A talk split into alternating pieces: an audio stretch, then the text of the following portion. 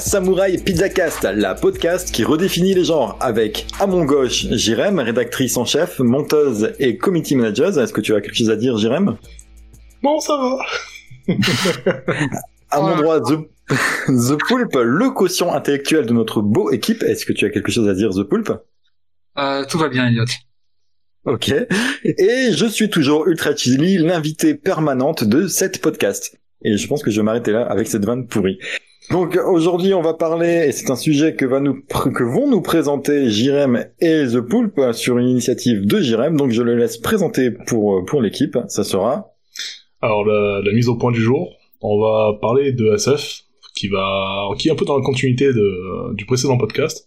Sauf que cette fois-ci, on va s'attarder sur de, sur un sous-genre, qui est la hard SF. Vous allez tous les deux euh, en parler, je crois que vous avez choisi chacun un angle différent, c'est-à-dire que pour Jirem ça sera principalement de, du cinéma et de la série, et que pour euh, The Poulpe ça sera plus de la littérature, ce qui va nous permettre de voir un petit peu les deux, les deux facettes de ce sous-genre. C'est ça. Et euh, ben, je vous propose de commencer, je sais pas qui va faire ça, Bah, euh, de commencer par une définition à peu près de ce, de ce genre. C'est ça, bah, la, la hard SF, tu, tu l'as un peu évoqué euh, par rapport à ce que The va nous, raconter, c'est qu'à la base, c'est euh, un sous-genre qui, appartient au domaine de la littérature et qui s'est bah, retrouvé forcément euh, dans le cinéma et les fictions télévisuelles. Euh, bon, ce qui distingue euh, ce sous-genre des autres sous-genres euh, de la hard SF qui, dans lesquels on peut trouver bah, le cyberpunk, la dystopie, euh, l'heroic fantasy et, et plein d'autres, euh, c'est son réalisme, puisqu'on y trouve des technologies et des sociétés qui sont cohérentes au regard des connaissances scientifiques du moment où l'œuvre est réalisée. Euh, D'accord. Donc en général, on est sur quand même quelque chose où euh, c'est, alors je vais pas dire ardu, mais voilà, on, on part pas normalement sur des délires lointains, quoi. On reste terre à terre et on peut voyager en, en- sans, sans partir, voilà, sur, sans se projeter sur, sur du n'importe quoi. Ouais, Alors, pour pour ouais, compléter ce que tu dis, Jérém, effectivement, hard, ça signifie pas euh, difficulté de lecture, hein, parce qu'il y a Oui, des, des ouvrages, euh, par exemple en hard SF, qui sont tout à fait accessibles, et d'ailleurs, euh, celui dont je Oui, oui, et le vélo. un, un des plus accessibles en tout cas. Ça, ça signifie effectivement que euh, ça met en valeur plus euh, la science par rapport à la fiction. En général, euh, on respecte, comme tu as dit, les, les théories scientifiques actuelles. Et, euh, et le principe vraiment important, parce que des fois, il n'y a pas forcément des détails hyper scientifiques, c'est vraiment une idée de cohérence interne. C'est-à-dire que c'est des, des- des bouquins extrêmement bien foutus, bien documentés, et, euh, et qui s'appuient vraiment sur des connaissances scientifiques euh, C'est ça. Très très pou- poussées en fait en quelque sorte mais mais qui des fois sont très très bien vulgarisées enfin C'est ça, c'est à mettre un peu en opposition, enfin c'est même pas un peu, c'est à mettre complètement en opposition avec la la sauce, la soft SF du coup, Mm. euh, qui qui qui peut se définir de, de deux manières. Soit euh, la première c'est que c'est une œuvre qui va plus se préoccuper, euh, être plus préoccupée par l'aspect social de son récit que celui des sciences ou de l'ingénierie. Et la deuxième définition, ça pourrait être tout simplement une œuvre qui est scientifiquement incorrecte. Et il y a un troisième cas de figure où c'est un peu les deux, c'est-à-dire que on se concentre sur l'aspect social, mais en plus c'est scientifiquement incorrect. En gros, euh, il y a une chance sur trois que la soft SF ça soit très nul. ouais, Star Wars c'est bien. Non, mais alors, parce qu'en fait, moi, je dois vous avouer que je suis quelqu'un qui se soucie assez peu, mais enfin même pas du tout des genres, Ouais. et que du coup, bah, c'était pas un sujet. Enfin, le, le fait qu'on parle de hard SF, ça m'évoquait pas grand-chose, mais que du coup, effectivement, en cherchant un petit peu ce que ça voulait dire, je me rends compte que c'est effectivement la SF que j'aime principalement. Enfin, c'est en général ce que j'apprécie dans un film, et que le contraire, en tout cas, quand on va s'éloigner d'une cohérence. Alors que ce soit une cohérence avec le monde réel tel qu'on le connaît, ou, la co- ou même la cohérence interne de, de, de, de l'univers, c'est des choses qui m'énervent. C'est exactement euh, pour ça que je voulais parler de, hard SF parce que c'est pareil, c'est c'est la SF comme je l'aime. Euh, quand je vois voilà des, on y reviendra plus tard, hein, mais quand je vois des films où où il y a du son dans l'espace par exemple, mais putain ça m'insupporte quoi. Je me dis non mais Alors moi, j'en suis pas à ce point-là. Moi, moi c'est vraiment des choses. Enfin, ce qui m'énerve vraiment, c'est quand euh, vraiment il y a des euh, des incohérences par rapport à l'univers du- Oui. de, de- Ah, de- effectivement, là, on touche à quelque chose qui est, euh, que ce soit un film d'ailleurs, ou une série, ou, ou un livre, ce qu'on appelle le pacte de lecture, en fait. Mm. C'est-à-dire si euh, d'un seul coup euh, l'œuvre rompt avec son pack de lecture en plein milieu, c'est-à-dire qu'elle casse les règles de cohérence interne, en fait, on arrive à une œuvre qui est dégueulasse, en fait, souvent, euh, même si elle est bien écrite, parce que du coup, euh, je sais plus quel, quel film effectivement je suis pas rentré par euh, parce que du coup euh, le pacte de lecture, ça, me- ça me reviendra peut-être au fur et à mesure du podcast, mais effectivement. Euh, oui, voilà, c'est un film de SF, hein, plus ou moins, on va dire, c'est euh, Superman's euh, Man of Steel. Oui. Mm. Euh, Ah le bah début oui, là, pour le coup. euh, au de lecture et tu l'insultes au spectateur pour moi. et euh, effectivement, c'est pas mon genre de prédilection en SF. euh, Bizarrement, c'est je me suis aperçu en, en préparant, en regardant un petit peu les auteurs. Bon, j'ai quand même dû lire une bonne dizaine de bouquins euh, dans ce sous-genre-là. Euh, mais effectivement, ce qui me plaît dans ce sous-genre, c'est un peu la même chose que vous, c'est-à-dire que euh, du coup, c'est ce côté un petit peu euh, euh, exigeant en fait, mais dans la bonne manière de, de l'être, quoi. Ok. Je- Mais, euh, Mais oui, oui, oui, voilà, ça, ça me semble, ça me semble tout à fait légitime comme demande en fait, euh, de, de- qu'un- qu'une œuvre respecte ça. Mhm. Mais bon, après, apparemment, tous les goûts sont dans la nature. Euh, je voulais juste revenir un petit peu sur le soft SF. A priori, donc, parce que du coup j'ai fait quelques recherches et de ce que j'ai cru comprendre, euh, le fait d'utiliser soft SF en opposition à la hard SF, c'était un peu un abus de langage qui n'était pas forcément euh, reconnu par. langage. J'ai jamais entendu parler de soft SF. En fait, Jamais. euh, tu as ça, ou t'as aussi la fiction spéculative, si j'ai si j'ai pas de bêtises, j'ai vu passer ça un moment, qui est aussi pas très connu, mais où alors on spécule un peu, euh, on se projette euh, sur l'avenir euh, en se basant sur, sur la technologie actuelle, mais on reste quand même sur le côté fictionnel et, et on extrapole les, les choses. Quoi. Mais est-ce que c'est forcément en contradiction avec la SF Enfin, moi, je suis tombé sur Non, une phrase de. Pas forcément du tout. hein. Non, c'est-à-dire que effectivement la fiction spéculative euh, est, euh, on va dire presque un, un genre dérivé ou un genre complémentaire de la SF. C'est-à-dire que Mm. Euh, dans le sens où euh, la hard SF se base aussi sur, euh, bah, on est capable de faire telle chose à tel moment. On suppose que euh, avec l'avancée de la science, on va être capable de faire telle chose à tel moment plus tard dans le futur. Mm. Et euh, c'est ce qui nous permet justement de bâtir des fictions spéculatives. Mais c'est c'est pas forcément non plus euh, un prérequis en fait dans la fiction spéculative. Euh, Ok. Oui, parce que oui, j'étais tombé sur euh, Peter Nichols, qui est l'auteur de l'encyclopédie de la science-fiction et aussi accessoirement la première personne à avoir utilisé le terme soft SF, qui a dit soft SF pardon, qui a dit que l'opposition entre la soft et hard SF c'était illogique, que c'était deux genres qui pouvaient euh, cohabiter. Quand en fait, en gros, la soft SF c'était ça, se- ça se euh, concentrait principalement sur l'aspect social et les, les relations entre les personnages, alors que la hard SF avait un, un focus sur euh, la technologie.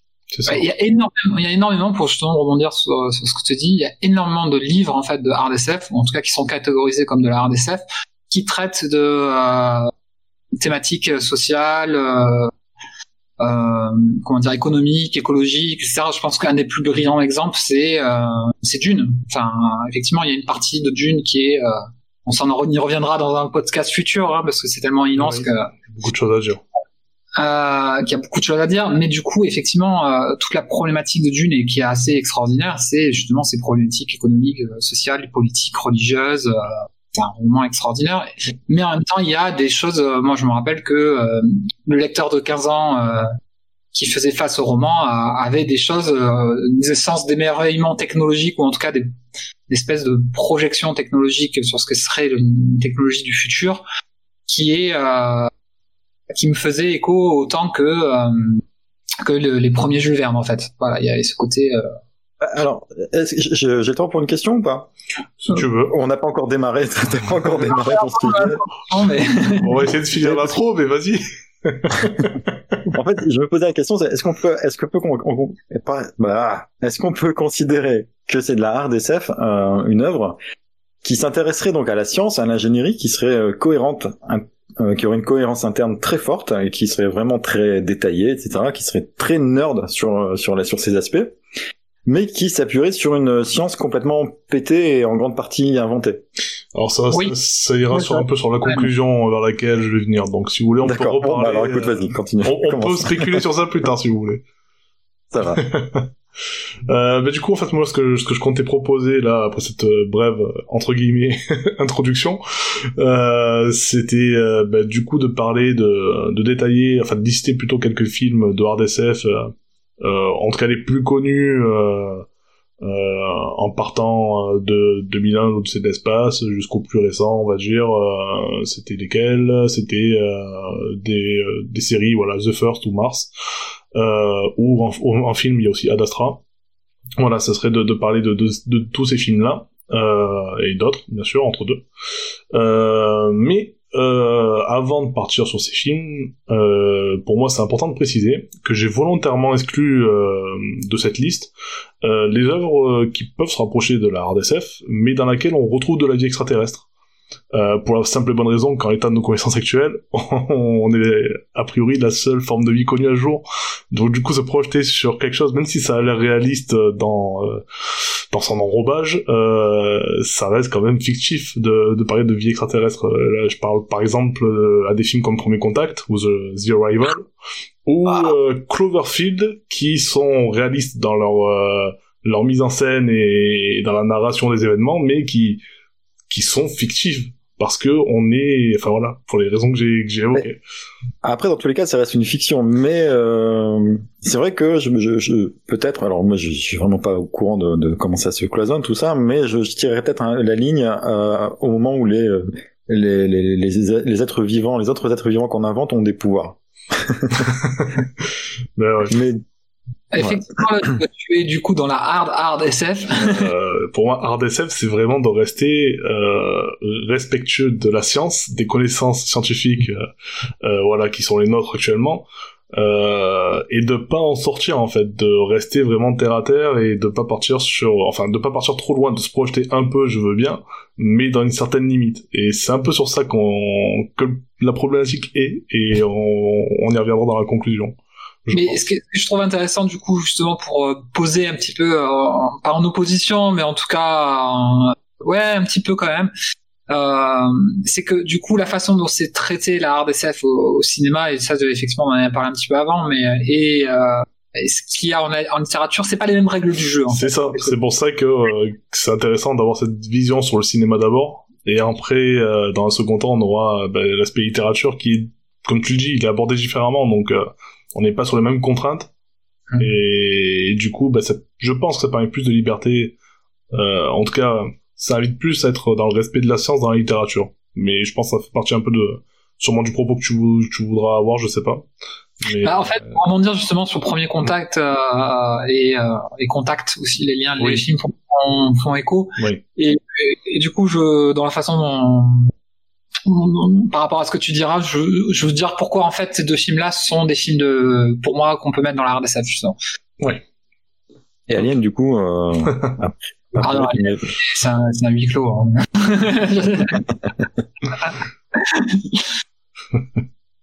ok, ça va.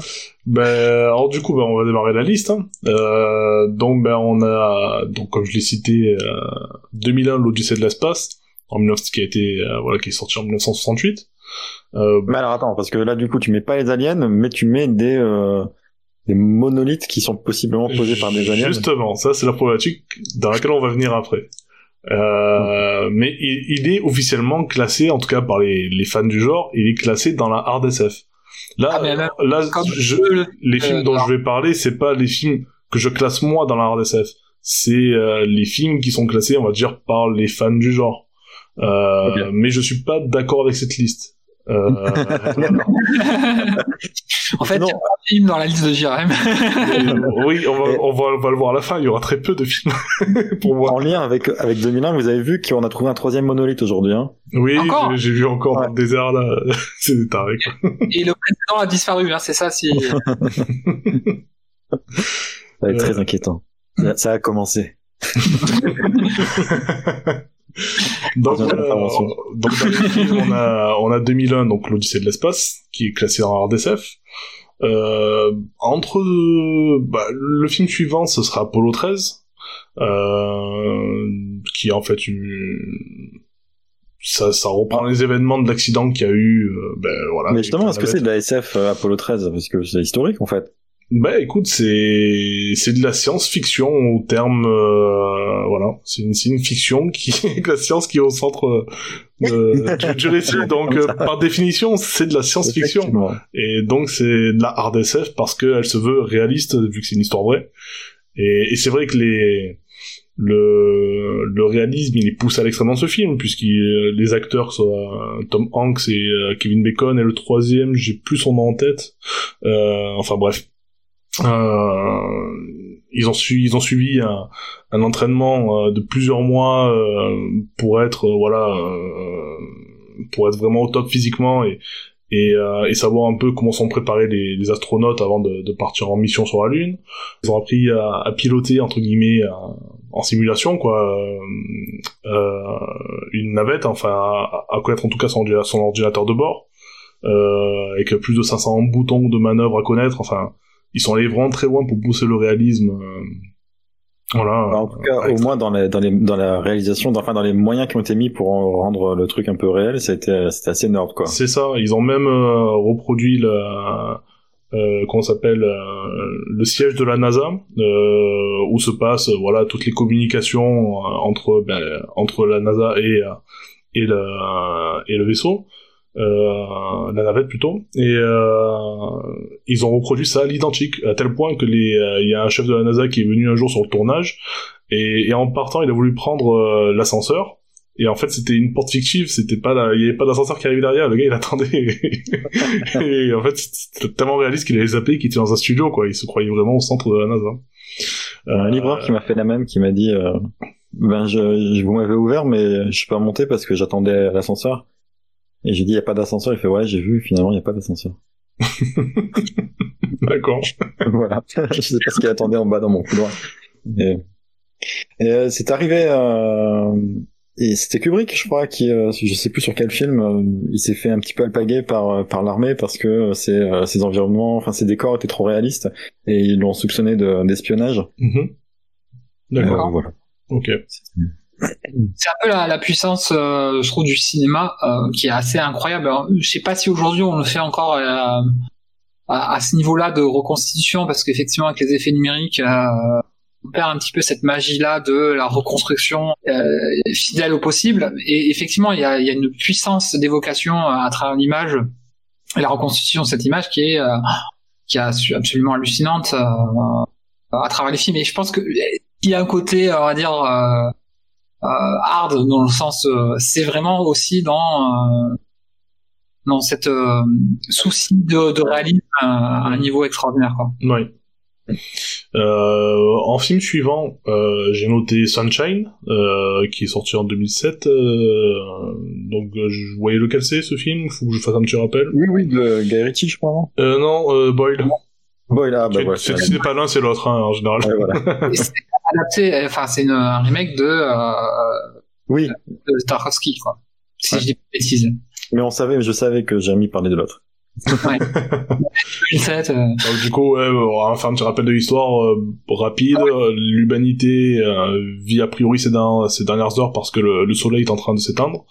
Et euh, il y a donc une mission qui, qui est envoyée, enfin un vaisseau qui est envoyé en mission pour rallumer le soleil euh, à coup euh, à coup de bombe atomique. Euh, on parlera de réalisme plus tard. du coup, mais c'est dans l'art SF. Euh, il y a un autre film qui s'appelle Moon, qui, qui est assez peu connu du grand public. Euh... je l'ai vu et de mémoire, il y avait des trucs chelous qui se passaient dedans. C'était pas totalement. Alors je peux faire une petite présentation du, de l'histoire. Donc le film est sorti en 2009 euh, et l'histoire donc c'est qu'à quelques semaines avant la fin de son contrat dans la station lunaire de Sélène, un technicien se met à voir et à entendre des choses étranges. Convaincu que son isolement y est pour quelque chose, il se retrouve enquêté et découvre que si ses patrons ont prévu de le remplacer, ils n'ont jamais projeté de le ramener. Voilà, ça c'est... Ouais, alors on peut spoiler là ou pas? Euh, bah alors écoute, euh, messieurs dames, on va spoiler, donc euh, après ce petit bruit... Ah, si tu pouvais fermer ta gueule euh, N'écoutez plus, et, euh, et vous reviendrez euh, dans 5 minutes. Voilà. Ah, si tu pouvais fermer ta gueule Ouais, c'est, c'est, si je me souviens bien, c'est, c'est, le, c'est le truc où il découvre son clone qui le remplace après, c'est ça? Je l'ai pas vu, donc je saurais pas te dire. Du coup, je connaissais pas ce film, mais. Euh... mais pourquoi t'en parles? Ben, Parce que a priori, il était noté dedans, et je me suis dit tiens, je vais le regarder, il a l'air cool, et je l'ai téléchargé, et il attend plus que d'être euh, visionné. Et là, je t'ai sérieusement spoilé tout le film. Pas grave. donc oui voilà et moi il y avait un truc qui m'avait gêné c'était un peu ça c'est que si je me souviens ça fait longtemps que j'ai vu j'ai vu euh, quasiment enfin genre euh, un an après la sortie ou un truc comme ça Et euh, si je me souviens bien, il y a, en gros, il le remplace par son clone et qui euh, et c'est lui quoi. Enfin, c'est, euh, je veux dire, il, il pense comme un, comme un adulte et tout quoi. Enfin, c'est, Mhm. euh, c'est, c'est pas un clone, c'est pas juste un sac de viande quoi. D'accord. Ouais, puis il y a véritablement une interaction euh, euh, très forte. euh, euh, Enfin, pareil, hein, du coup, pour spoiler, c'est qu'à un moment donné, il découvre son clone, mais en vie. Enfin, ça, Oui. c'est et, euh, et du coup, c'est assez. Euh, euh, je, je trouve qu'on est proche entre guillemets. Moon, moi, ça m'a fait penser beaucoup à, à Philippe Cadic, quoi, en fait, sur les troubles un peu d'identité. Euh, Oui, voilà, où tu te demandes si c'est un peu exactement. pareil, hein, ça aussi, ça mériterait autant euh, une émission à, à- à soi euh, euh, comme Dune, quoi. Enfin, c'est euh, c'est vraiment un film moi qui m'a marqué de, de manière assez extraordinaire. quoi. C'est c'est un peu genre le top 5 de mes films de SF préférés, quoi. Et euh, et, je pense que oui, effectivement, il y a des aspects qui sont qui éloignent un petit peu de la RDSF. Bon, effectivement, c'est pas forcément le propos du film euh, pour moi. Ouais, je me souviens qu'il y avait deux trois petits trucs qui m'avaient gêné dans ce film, mais sinon qu'en général, enfin dans l'ensemble, c'était un très bon film. Voilà. Mais que justement, bah, des petits trucs qui, à l'époque, je savais pas que j'étais à ce point euh, intransigeant sur euh, sur la RDSF, et qui m'avait dit, qui m'a- fait dire, oh non ça, je suis pas d'accord. D'accord. Mais voilà, sinon c'est- c'est c'est un très bon souvenir. Excellent film. Ouais. Euh, du coup, on va parler, euh, ben, on va continuer la, à prolonger la liste. Euh, donc, puisqu'on est sur un ordre chronologique, maintenant, le, le film qui vient date de 2012, il est très connu, c'est Interstellar. Euh, vient ensuite euh, Gravity, sorti en 2013. Interstellar, il n'est pas sorti après Gravity plutôt Il semblait aussi, ouais, mais apparemment. Ben écoute, euh, c'est 2012 hein, euh, sur ce que j'ai. Voilà. Alors attends, ou peut-être 2014, je sais plus. Attends, bon, j'ai un doute. Parce que j'allais te poser la question, pourquoi t'as exclu Alors- Gravity alors que du coup, Alors euh, non, euh, effectivement, effectivement, effectivement, c'est 2014 Interstellar. Je sais pas pourquoi j'ai écrit 2012. Je, je me suis trompé, mais effectivement, c'est 2014. Et Gravity sorti après, euh, avant ou après? Ah oui, t'as peut-être raison. en fait. 2013. Non, non, c'est ça. Gravity 2013, Interstellar 2014. Donc euh, c'est ça. Tu as, tu avais raison. C'est c'est moi qui, qui me suis trompé dans mes notes. Ok, bah ça, ça, c'est des choses qui arrivent au meilleur, surtout au meilleur. C'est ça. Moi, je suis un film de SF. Hein. Mais en plus, le pire, c'est que sur la vidéo, il y a écrit, tu vois, 2014 et tout. Bref. Donc, euh, Seul sur Mars 2015.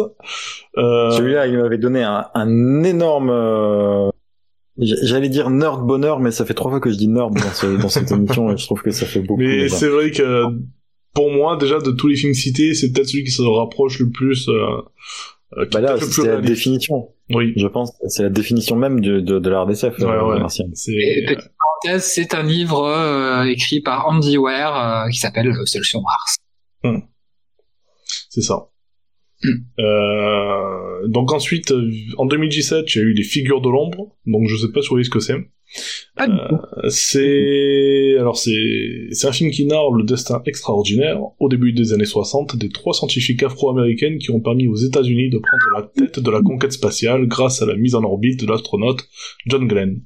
C'est effectivement le titre, je l'ai complètement oublié, mais j'avais très envie de le voir ce film. C'est ça. Alors du coup, vous savez que ce qui est bizarre dans ce film, vous allez me dire, ça rentre dans la RDSF parce que en fait, il y a il y a pas de la scène se passe plus à la NASA, enfin l'histoire se passe euh, quasi qu'à la NASA et et nulle autre part pendant le film. Euh, mais bon, ça, ça fait, c'est, j'ai bien vérifié, c'est bien, on est bien dans le genre, quoi. Euh, Et est-ce que ça dirait pas, on pourrait ranger dans le même euh, déli- euh, entre guillemets euh, la la même catégorie, on va dire, le film avec de Benedict Cumberbatch euh, où il joue en fait le rôle d'un scientifique euh, Ah, homosexuel. qui fait Turing, c'est ça?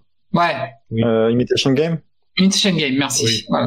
Je, je, Effectivement, c'est pas dans le même. euh, je pense que ça peut, euh, ça peut rentrer, euh, ça peut rentrer dans ça, ou même il y avait l'autre film qui était une biographie euh, euh, de de Stephen Hawking euh, quand tu l'avais trouvé, euh, ses, ses formules et tout là. Mais quand on est dans la biographie, est-ce que c'est vraiment de la fiction? Oui, ça reste euh, fictif parce qu'il n'y a pas tout le tout, ça, ça reste. Oui, on ne raconte pas quand il va faire caca, tout ça. oui, mais bon, voilà, c'est c'est enjolivé quoi, l'histoire est, en, est enjolivée. même si je serais assez intéressé de savoir comment euh, Stephen Hawking fait caca, parce que ça doit pas être facile avec son fauteuil. faisait parce qu'il est décédé. Non, c'est pas vrai. Lui aussi. Michael Harley. Avec donc alors oui parce que là on est euh, là on a appris récemment la mort de, de. Valérie. Euh, L'avant-dernier Highlander, donc parce qu'il y a eu Sean Connery la dernière fois, la dernière émission. Cette fois-ci, c'est Valérie Giscard Giscard d'Estaing. Au prochain numéro des Samurai, Samurai Pizza Cast, les amis, on vous annonce la mort de Michel Drucker. Mais non, Ah. il en restera qu'un. euh, C'est le dernier, ça y est, il, il peut plus mourir, quoi. Vous, vous oubliez euh, un peu avant euh, Ah, en Angleterre Vador, quoi. Ah, et- ben ouais, c'est vrai, aussi. Euh, que, que, ces, que ces personnes reposent en paix. Et du coup, euh, bon, ben euh, voilà, les figures de l'ombre. Euh, public euh, la, la, la rubrique nécrologie ou je le dis plus tard. Allez, bah, vas-y, dis-le maintenant, c'est l'occasion, je pense. hein. Effectivement, l'un des, des euh, grands auteurs de la RDSF euh, qui écrit notamment, j'en parlerai un petit peu plus tout à l'heure, euh, Mars, tout simplement pas seul sur Mars, mais Mars, Ouais. Ben Bovin, et qui est un pur auteur de RDSF, euh, il est décédé aussi avant-hier, je crois, il y a deux jours. Je ouais. crois que j'ai vu passer le truc, ouais, j'avais pas son nom, j'ai j'ai pas enregistré son nom, mais ouais, j'ai vu le, le truc passer. Alors, tous ces gens, bien sûr, c'est très triste, mais on les remercie du fond du cœur d'avoir fait ça pour qu'on puisse avoir des, des choses dont on peut parler dans ce C'est podcast. ça, c'est grâce à eux qu'on a du contenu euh, de qualité euh, dans ce podcast. Alors, t'as pas le droit de dire qualité parce que c'est un, conca- c'est un podcast concurrent. Euh, Donc, il faudra couper Du ça. contenu faudra qualitatif, peut-être. Ou du, du, du contenu premium. Quand on vendait quelque chose et quand on avait des sous aussi. C'est, peut-être à cause d'eux. S'ils n'existaient pas, si on les éliminait, peut-être qu'on aurait plus d'auditeurs. Pas sûr. Podcassoir. Euh, alors du coup, pour, pour un peu poursuivre la liste, euh, donc j'en ai presque fini avec les films que je vais citer. euh, il en reste que deux. Euh, donc le premier c'est First Man, qui date de 2018. Euh, et euh, pour finir, on a Ad Astra, sorti en 2019, euh, avec Brad Pitt, euh, film sympa. Voilà, euh, que j'invite les gens à, voir. On n'est pas sur du Interstellar ou du Seul sur Mars, mais bon, ça reste sympatoche euh, euh, à voir. Euh, et pour finir sur deux choses qui sont qui sortent du cinéma, enfin on est toujours dans dans de la fiction télévisuelle, mais on n'est plus dans le cinéma, on est dans la série. Il y a la série The First avec euh, Sean Penn, euh, une série Amazon, si je dis pas de bêtises, et que j'invite vraiment tous les gens euh, de l'univers qui aiment la RDSF à regarder. Euh, c'est euh, pour pour le présenter sans spoil. Euh, comment on pourrait le raconter euh, bah, En gros, c'est la préparation à la première euh, mission sur Mars, la, la première, le premier vol habité sur Mars. Et euh, en gros, la, la série est sur 8 épisodes de mémoire. On- Il y a très peu de scènes euh, dans l'espace sur toute la série, parce qu'on est vraiment focalisé sur la préparation euh, des astronautes, euh, aussi de la NASA et des institutions qui sont autour, euh, les institutions financières, le, gouvernement américain, vraiment tout ce qui est autour bah, d'un vol aussi important que, que la première mission sur Mars, habité. Et, euh, et les enjeux, on va dire, euh, plus personnels des astronautes, qui laissent derrière eux ben, leur famille, qui partent peut-être pour un vol sans retour, enfin il y a toutes ces questions-là. Et on a un Sean Penn qui... pff, qui est bluffant. Bah, tout le cast hein, est super bon, hein, mais euh, mais Sean Penn dans ce film, il est, voilà, il est, il est voilà, vraiment bluffant quoi. Euh, donc vraiment, j'invite j'invite tout le monde à regarder cette série The First, Mhm. qui est vraiment euh, Alors, su- super. Le seul bémol, c'est qu'il faut donner de l'argent à Jeff Bezos pour le regarder. Ah, ouais, ouais, du coup, euh, Après, il y, y a des moyens, il y a des moyens illicites que qu'on ne peut évidemment pas recommander aux gens. Euh, Regarde The Pirate Bay, euh, Voilà, c'est c'est- pas bien. par exemple. Les 411. Mais, euh, oui, oui, oui. Ces sites-là qui sont, que, qu'on peut, auxquels on peut pas forcément accéder d'ailleurs sans avoir changé les DNS de son, de son. Par exemple, en utilisant les DNS de Google qui sont 8888 et 8844 pour les DNS secondaires, ou alors le 1111 et, euh, qui est un DNS très rapide et qui est très efficace et qui permet de outrepasser les filtres que vous imposent vos FAI. C'est ça. Je, je connais quelqu'un qui, qui n'est absolument pas dans ce podcast et qui n'est pas en train actuellement de parler dans mon micro, euh, qui a testé tout cela récemment et qui peut confirmer que ça marche très bien. Je ne connais Voilà. pas ce, ce genre de personne. ça ne nous regarde pas. C'est ça. Alors, Et, et moi j'ai un juste du pour coup- finir. euh, pour finir du coup, là, parce que j'ai parlé de deux séries, j'en ai parlé que d'une. Euh, la, la deuxième et dernière, du coup, et là j'aurais fini avec ma liste. Euh, c'est Mars, qui tout simplement, voilà, s'appelle Mars, qui est à la fois série et docu. Euh, et là, pour le coup, euh, là, on est vraiment sur la mission. Ça y est, l'homme a, mis le pied sur sur Mars. Euh, donc, on voit les difficultés euh, euh, qui pourrait qui pourrait rencontrer euh, bah, la manière un peu de Seul sur Mars. voilà, une fois sur le sol martien, tout simplement. Et comment, voilà, quelles sont les les complications qu'ils peuvent rencontrer pour construire une base, pour pour survivre tout simplement. Et euh, je vais pas spoiler, mais en gros, il y a une petite partie qui part sur euh, de la fiction, mais euh, c'est tellement léger que, en fait, tout le reste passe. C'est-à-dire que c'est réaliste à 89%, quoi. Et surtout que derrière, il y a beaucoup de scientifiques qui s'expriment entre deux scènes pour dire, voilà, là, pour faire un module Mars, un module, oui, sur Mars, euh, il faudrait faire comme ci, comme ça. Enfin, voilà. C'est entre la série et le docu, et c'est vraiment super. Donc, la série Mars, qui est sur Netflix. Et euh, voilà, c'est sur deux saisons de mémoire, ouais, deux saisons. Et vraiment, c'est super. Euh, Peut-être que justement le roman Mars euh, de Ben Bova a, a été un peu inspiré parce que effectivement, il a, dans, dans, mes souvenirs, c'est un roman extrêmement précis justement dans, euh, euh, dans la description justement de la première mission martienne, euh, c'est-à-dire les premiers êtres humains qui foulent le sol sur Mars. Mm-hmm. Peut-être qu'il y a eu une petite forme d'inspiration, ou en tout cas, effectivement, c'est peut-être leur roman de chevet. Ouais. ou alors ceux qui l'ont tué pour pas payer les droits. Alors, du coup, tu t'es vraiment concentré sur la conquête spatiale. Et c'est vrai que c'est le sujet qui, qui, est le plus euh, dominant dans, dans la RDCF, a priori. Ouais. Euh, moi, j'ai trouvé d'autres films qui étaient un petit peu, qui étaient euh, catégorisés là-dedans, mais qui parlent pas du tout de conquête spatiale. Mm -hmm. Et il y en a un en particulier dont je voudrais parler qui s'appelle Primer.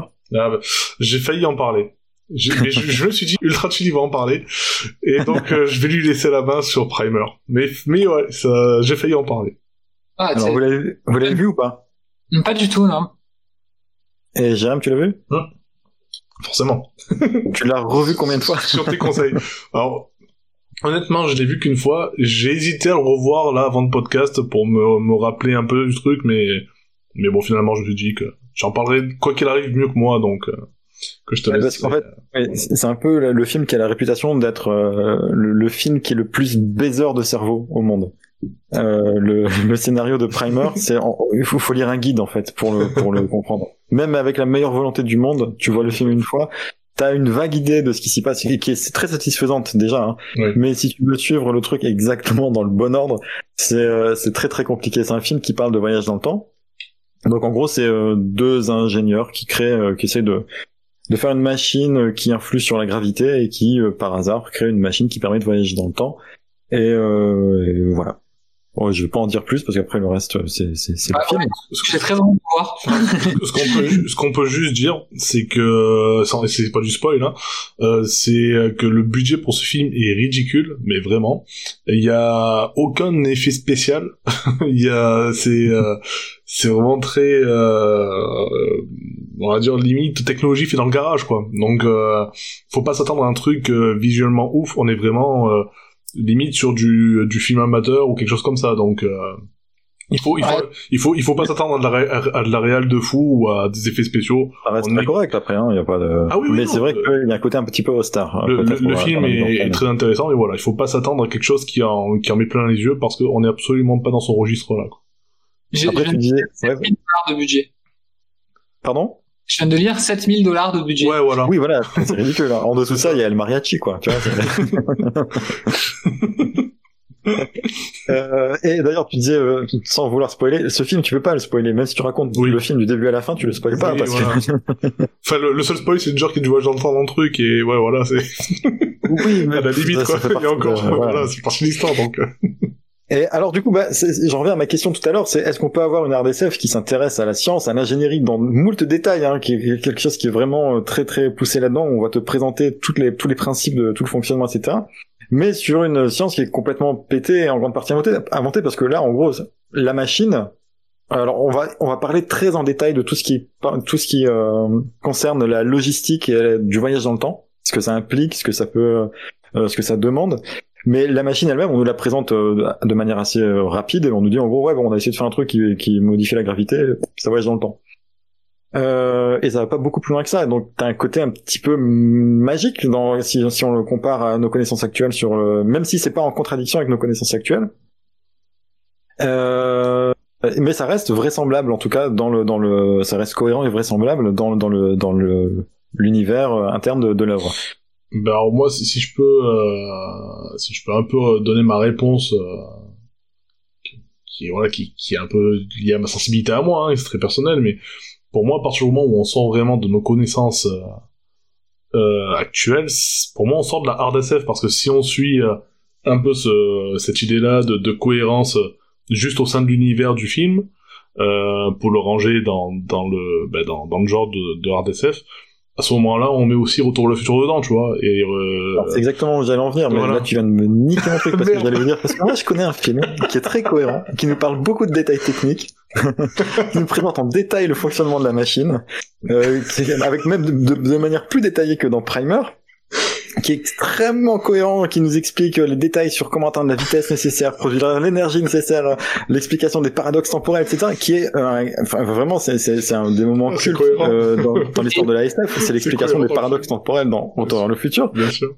Et, et, si on déçue à la définition à la lettre, ben en fait c'est pas très loin de la RDSF. En dehors du fait qu'il y a des il y a des aspects complètement pétés dans la dans la physique, mais que ben, après tout, est-ce que on a aujourd'hui la preuve que tout ça est faux? Bah, moi, j'aimerais rebondir un petit peu sur les, vos deux conceptions. Effectivement, pour moi, euh, Retour vers le futur n'est pas de la RDSF pour la bonne et simple raison euh, que le sujet principal de l'intrigue, ce n'est pas la science. non, mais on a, ça fait quand même partie. Heimer, dans la façon dont vous le décrivez, le sujet, et pour moi, du coup, effectivement, euh, c'est de la RDSF parce que le sujet principal, c'est le voyage dans le temps. En fait, c'est véritablement euh, euh, le mécanisme qui fait, qui fonde ça. Donc du coup, effectivement, euh, euh, alors, je suis pas d'accord. Ouais, ouais, bon, en plus, je suis pas d'accord. Je suis pas d'accord parce que Retour vers le futur, ce qu'on en retient, c'est l'histoire de Marty. Mm. Mais ce qu'on nous montre dans le film, ça parle énormément de la science et de l'amour ah, oui, de la science. Bien sûr. Oui, non, mais je veux dire, pour moi, c'est quand même pas un film de hard SF, c'est quand même quelque chose qui en non, fait. Mais... Ah oui, c'est sûr. Voilà. C'est pour moi, c'est pas un film de hard SF parce que le, le propos est, est, ailleurs. Effectivement, c'est un film qui te, te donne envie d'aller euh, expérimenté et, euh, et, autre chose. C'est un film qui fait rêver en fait, euh, tout simplement. Quoi. Mais euh, mais pour moi, c'est pas de la RSF. Du, du coup, euh, bah en fait là, on est en, train de faire la transition, euh, sans le vouloir ou pas, je ne sais pas, mais de bah, du coup de la continuité du sujet, parce que je l'ai évoqué tout à l'heure et ça a glissé dessus là à l'instant sur le ce côté-là de des incohérences et du côté réaliste qu'on peut voilà qu'on peut questionner dans ces œuvres là. Et euh, voilà, moi ma position clairement, c'est que toutes les offres que j'ai citées euh, tout à l'heure, la majorité, la grande majorité, euh, ben, pour moi, elles rentrent pas en fait dans, dans la RDSF, dans la définition que moi en tout cas j'en ai. Euh, on part sur pareil, hein, toujours sur un ordre chronologique de 2001 l'Odyssée de l'espace. Ultra TV, voilà, a, évoqué le monolithe euh, tout à l'heure. Effectivement, déjà, ça, ça, ça, part de là sur la, la première chose qui, qui déjà est inconnu par rapport à notre connaissance actuelle. Euh, et après, il y a tout un tas de choses. C'est pas, euh, c'est pas contradictoire avec l'état de nos connaissances actuelles. Hein. C'est pas contradictoire, mais après, justement, je vais aller plus loin. Il y a, par exemple, la technologie qui, qui dans les vaisseaux, enfin, dans, dans le voyage, quand ils font le voyage Terre-Lune, là, le premier, au tout, au tout début du film, en fait, euh, il y a, voilà, cette technologie qui permet de créer une, gravi une gravité artificielle euh, grâce à la grande roue. Euh, non, ça, c'est même après le voyage. C'est justement quand ils vont vers la, quand tu quittes la Lune. Mais voilà, on voit cette technologie, déjà, ça, c'est... Euh, bah, en l'état de nos connaissances actuelles, on peut pas faire ça. Euh, on peut même pas se projeter sur faire un truc comme ça. Pour l'instant, c'est même pas vérifié. Euh, pareil, la croisière spatiale. Est-ce que euh, théoriquement ça peut marcher en fait? Moi, je pense qu'à partir du moment où, dans la théorie ça peut marcher, mais juste on n'a pas la possibilité de le créer aujourd'hui, c'est pas forcément contradictoire avec les connaissances de la science Alors, actuellement. admettons sur ça. On, on, on, du coup, on glisse un peu sur le côté fiction spéculatif, comme je l'ai dit tout à l'heure, où euh, allez, on, va laisser le doute sur ça. Admettons. Mais il y a bah, des choses où il y a clairement des, du forage, c'est-à-dire quand à l'instant il y a le, le, le type qui communique avec sa gamine, il, il, est sur la lune et elle est sur la Terre, normalement il devrait y avoir un décalage de, dans la conversation, et là ils se font une, une visioconf euh, ultra fluide, il n'y a pas un décalage, il n'y a rien. C'est peut-être le monteur qui a fait du taf. Après, pareil, y a des gros soucis. Enfin, la, la pesanteur, euh, il y, a des moments où ils connaissent pas ça dans le film, quoi. Ils marchent euh, tranquille dans, dans le vaisseau. Euh, ils boivent. Est-ce qu'on savait à l'époque? Arrête. 68 quand même. Ils boivent de l'eau. Euh, c'était- C'était un an avant le, le premier, euh, Oui, mais- le, le premier homme sur la Lune. Oui, donc, euh, alors sur la Lune, ok, mais il y avait déjà eu des euh, des hommes envoyés dans l'espace. euh, la pesanteur, il- on savait déjà ce que c'était quand même, quoi, à cette époque-là. Euh, Alors moi, j'ai vu une vidéo d'un gars qui, fait- qui parlait de, euh, il disait, en, ils envoyaient, je sais plus de quelle mission Apollo, dans l'espace pour vérifier qu'effectivement euh, sur la Lune, euh, la plume tombait aussi vite qu'un qu'un marteau. Et euh, le- d'ailleurs, le gars refaisait l'expérience avec un tube. Il avait un tube, euh, juste qu'il avait passé un aspirateur dedans pour vider l'air et puis il faisait la même chose. Alors j'avais dit au gars dans son commentaire, j'avais laissé en commentaire, ben en fait c'est lui qu'il faut embaucher, ça coûte, ça économiserait des centaines de dollars au gouvernement. de, de faire ça, ça coûte beaucoup moins cher. Ça coûte Ça- beaucoup moins cher de faire un truc, un tube comme ça, que d'aller dans l'espace. Et, euh, et après, il se met à faire une simulation où il montre une balle de golf et la lune qui tombe sur la Terre à la même vitesse. Et je me suis dit, non, faut pas l'embaucher à la NASA, lui. Parce que euh, là, il fait des simulations parce qu'il a pas les moyens. Mais qui serait ce dont il serait capable si, euh, s'il avait les clés de la NASA du coup, pour, pour continuer sur 2001, pareil, il y a, il y a l'IA qui est dans le vaisseau, euh, qui, qui, qui te dit des phrases euh, du, du style euh, je, je pense que vous ne devriez pas faire ça, d'où une IA elle pense. Enfin, euh, Oui, aujourd'hui- bon, après, c'est sûr que le euh, premier vol sur la Lune qui a, qui a lieu un peu plus tard, euh, les, les, les, les ordinateurs de bord, c'était des, or- des ordinateurs analogiques. C'est ça, mais, mais- mais même, on on en est très loin. on est en 2020, tu dis, ok Google, euh, appelle Gérard, euh, enfin le truc qui marche pas, enfin tu... voilà c'est euh, donc euh, voilà, on va- pour moi Alors, vraiment. J'ai entendu un de mes co- collègues dire mais Nick Timer la pute Siri et Siri lui a répondu je n'ai pas de parents car je suis euh, enfin je suis Oui, bon, ça c'est la réponse sûrement euh, préprogrammée, etc. mais oui peut-être que juste il a de la chance le héros de, de Minois étant qu'on prenne des phrases préprogrammées c'est peut-être prévu quoi. Moi, je vais rentrer totalement en contradiction. du coup, euh, en quoi euh, 2001 de l'Odyssée de l'espace, euh, en fait, n'est pas forcément selon les critères que tu viens de euh, dénoncer, euh, Jirem, euh, un pur film de hard SF. Euh, en fait, c'est parce qu'il aborde cette euh, dynamique, cette problématique de hard SF sous un plan métaphorique, en fait. Euh, en gros, toute la lenteur euh, ne travaille avec la musique classique dans, dans le film. C'est une éloge à la lenteur, à la lenteur du voyage spatial, en fait. Et pour revenir euh, justement au choix, euh, là où je suis pas tout à fait d'accord avec vous deux, c'est que à un moment donné, c'est quand même les années 60 et euh, bah, le numérique, euh, on- c'est même pas encore dans les têtes. Euh, L'ordinateur, je crois qu'il vient de naître, euh, enfin ou Internet vient de naître, donc du coup c'est Oula non on n'en est pas bon. 57, 67. euh, Internet arrive beaucoup plus tard Enfin, je sais plus exactement. Je pense que je vais je dire. devrais pouvoir te dire la date exacte parce que ça faisait partie des cours que je donnais il y a encore quelques quelques années mais, mais ça arrive beaucoup plus tard quand quand je veux dire Internet, c'est euh, euh, ouais, là je viens de vérifier en 1965 euh, les prémices d'Internet. ouais c'était. ARPANET non c'était en 69 ARPANET Donc du coup c'est contemporain en fait, mais euh, t'imagines pas forcément euh, euh, effectivement ce qu'on regarde justement on parlait d'Alien la dernière fois, euh, les interfaces effectivement ça faisait euh, des ordi des années 80 qu'on avait quoi. Ce, que je veux dire par là en fait c'est que tout la, la magie un petit peu de, du film de Kubrick c'est véritablement ça, c'est prendre en fait c'est euh, c'est presque ces aspects philosophiques en fait de la vie. euh, euh, et les transformer euh, de manière métaphorique. C'est-à-dire que du coup, la lenteur du voyage spatial, elle est évoquée euh, par justement euh, ce ballet musical, notamment. Ces scènes extrêmement contemplatives.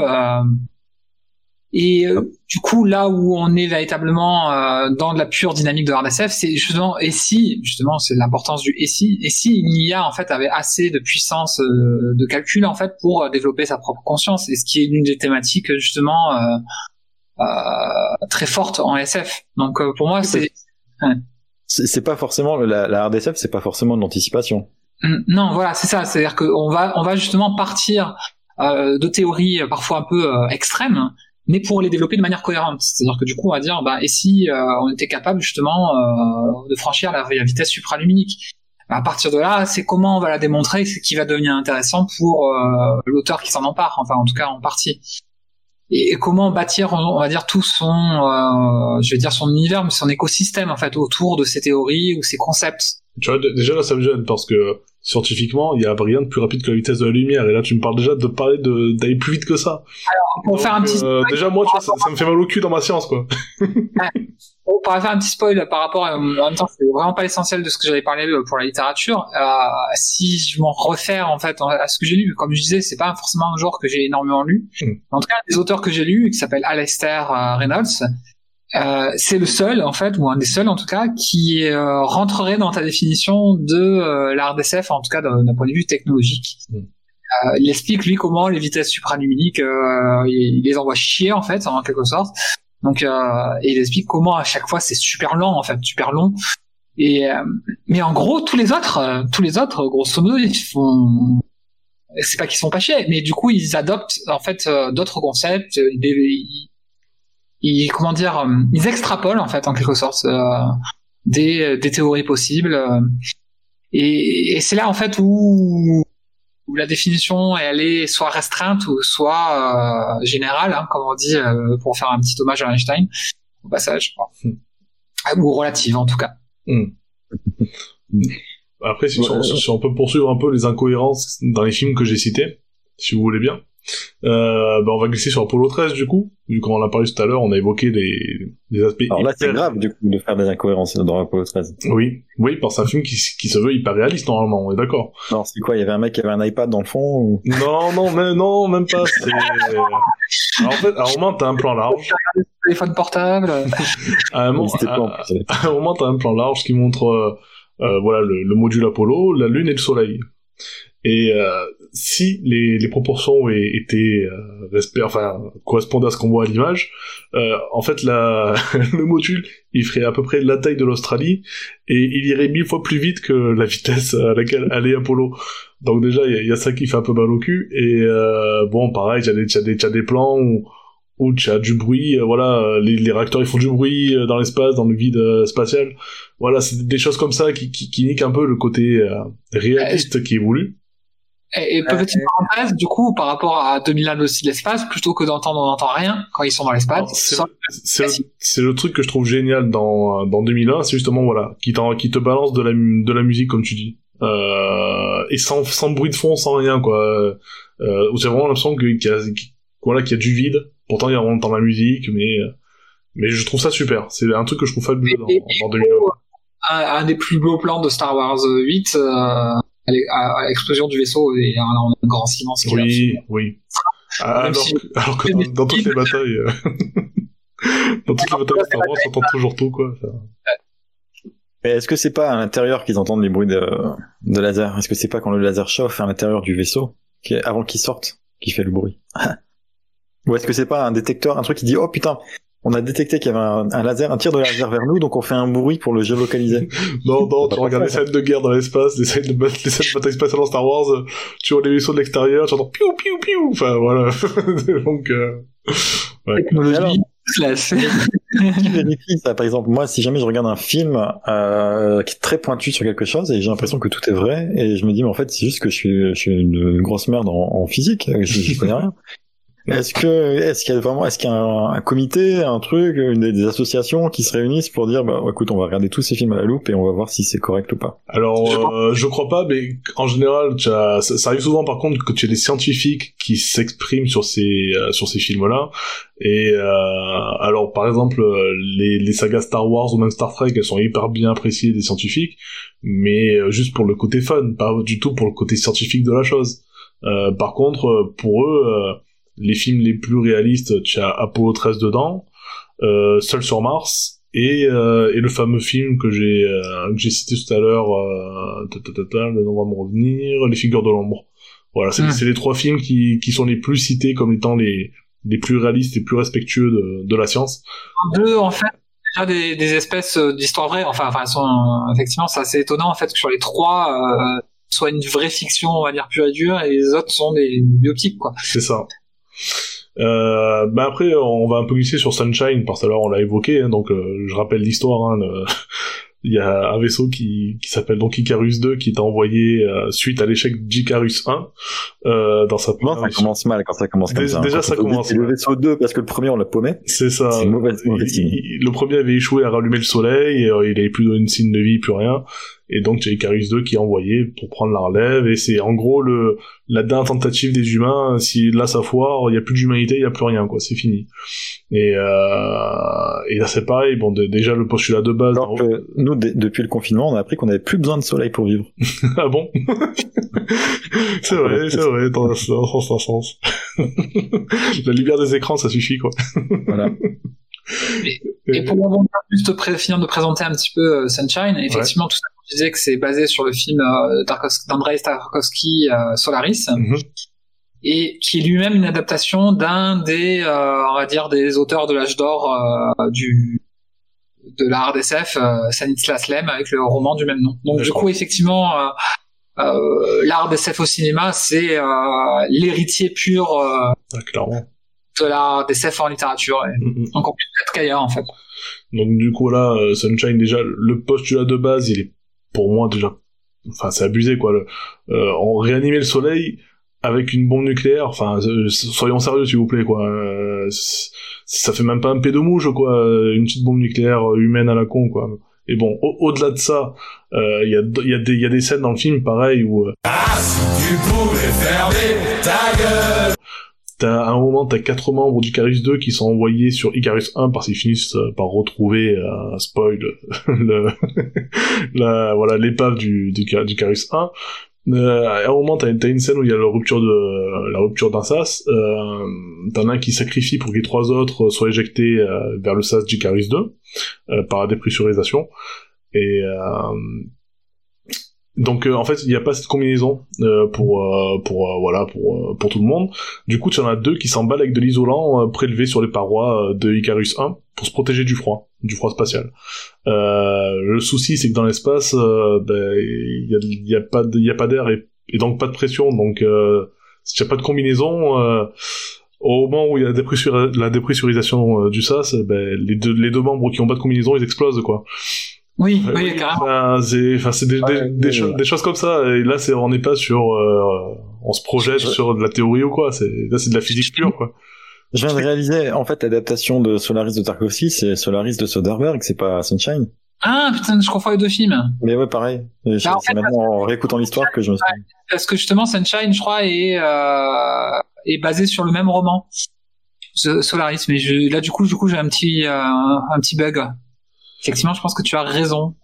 C'est pour ça que du coup, j'ai l'impression, je me dis, mais en fait, euh, depuis tout à l'heure, ce qu'il me dit euh, Jérém, ça correspond pas à. Oui, oui mais.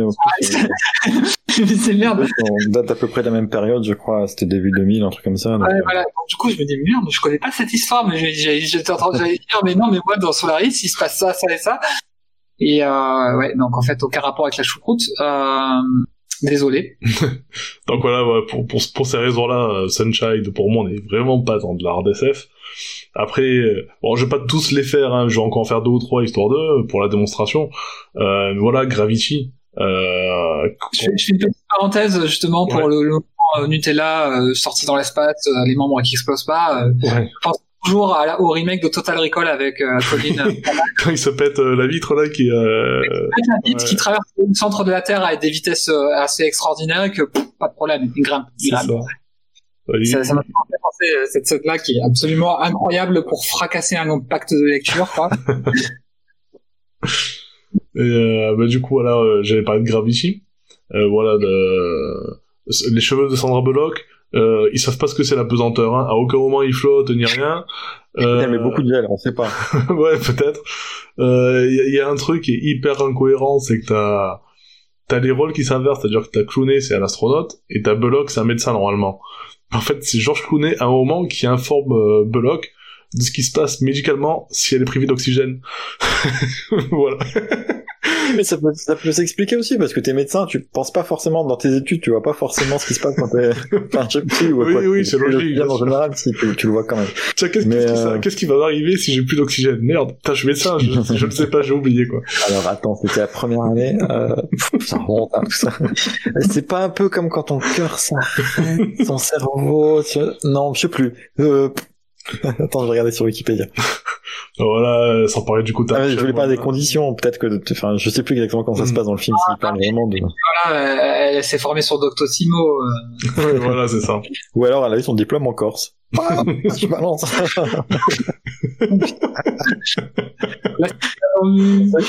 Pour ceux qui habitent un peu loin, euh, c'est un peu le cheat code, d'accord. Bon, si on, si on a qui veulent envoyer euh, une balle dans, dans une enveloppe à, à Ultra Chili, euh, J'aime les Corses, on, on, j'adore on les vous balance son adresse à la fin du podcast. Voilà. Et je suis sûr qu'il y en a qui ont passé leur vrai diplôme. Mais euh, bah, ceux qu'on connaît, pas forcément. ça sent l'histoire de vécu en tout cas. Euh, après, pareil pour euh, pour Ad Astra, je trouve que le film, d'une manière générale, il est très réaliste. euh, voilà, euh, de la manière dont, dont c'est abordé, mais il y a quand même des incohérences. euh, sur pareil sur la gravité il y a des moments où ça chie un peu euh, et d'un coup ils oublient ce que c'est dommage, pour un gravité. film... Ah non, pardon, tu, tu parles d'Astra, je je pensais que tu parlais encore de Gravity. J'allais dire, c'est dommage de foirer la gravité dans Gravity.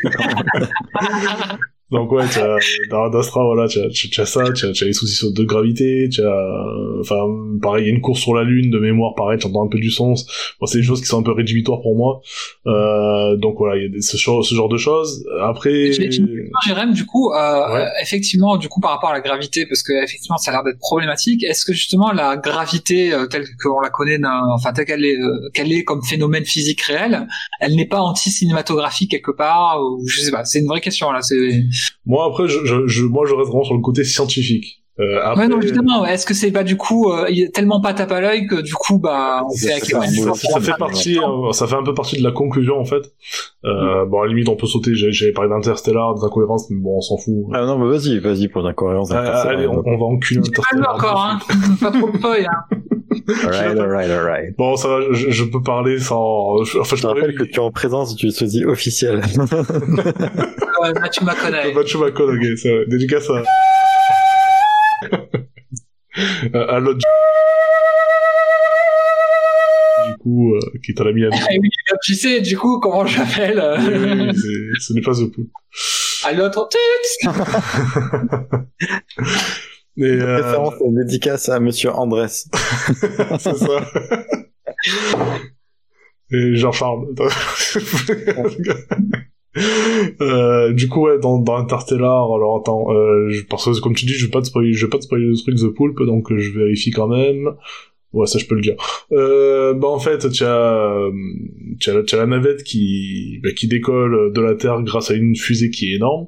Jusque là, bon, euh, comme ça se fait euh, normalement pour les, voyages euh, spatiaux. Et euh, bah en fait, cette même fusée, elle va décoller, redécoller de d'autres planètes. euh, euh, enfin, euh, normalement quoi. Donc, enfin, ce vaisseau il va redécoller d'autres planètes sans, sans fusée. Donc déjà, il y a une incohérence par rapport à ça.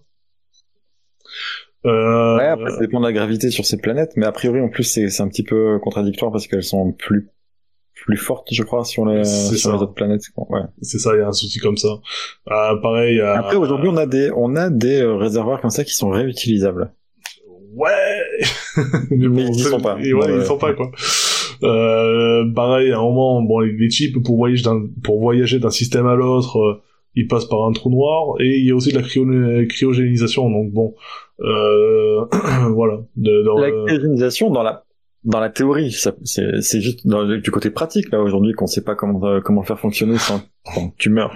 oui, mais donc voilà, aujourd'hui, si on, si on, si on te cryogénise, tu meurs comme tu dis. Alors, en état actuel, c'est pas réveiller quelqu'un, donc c'est mort. Ah, pe- pe- peut-être en plus. Enfin, je sais pas. Il y a déjà dû avoir. Je suis sûr et certain qu'il y a déjà des, des médecins russes ou euh, des, des nazis qui ont cryogénisé, cryogénisé des euh, respectivement des, des chiens ou des enfants Hmm. euh, dans des expériences Et ils font encore dodo. et qui ont réussi à.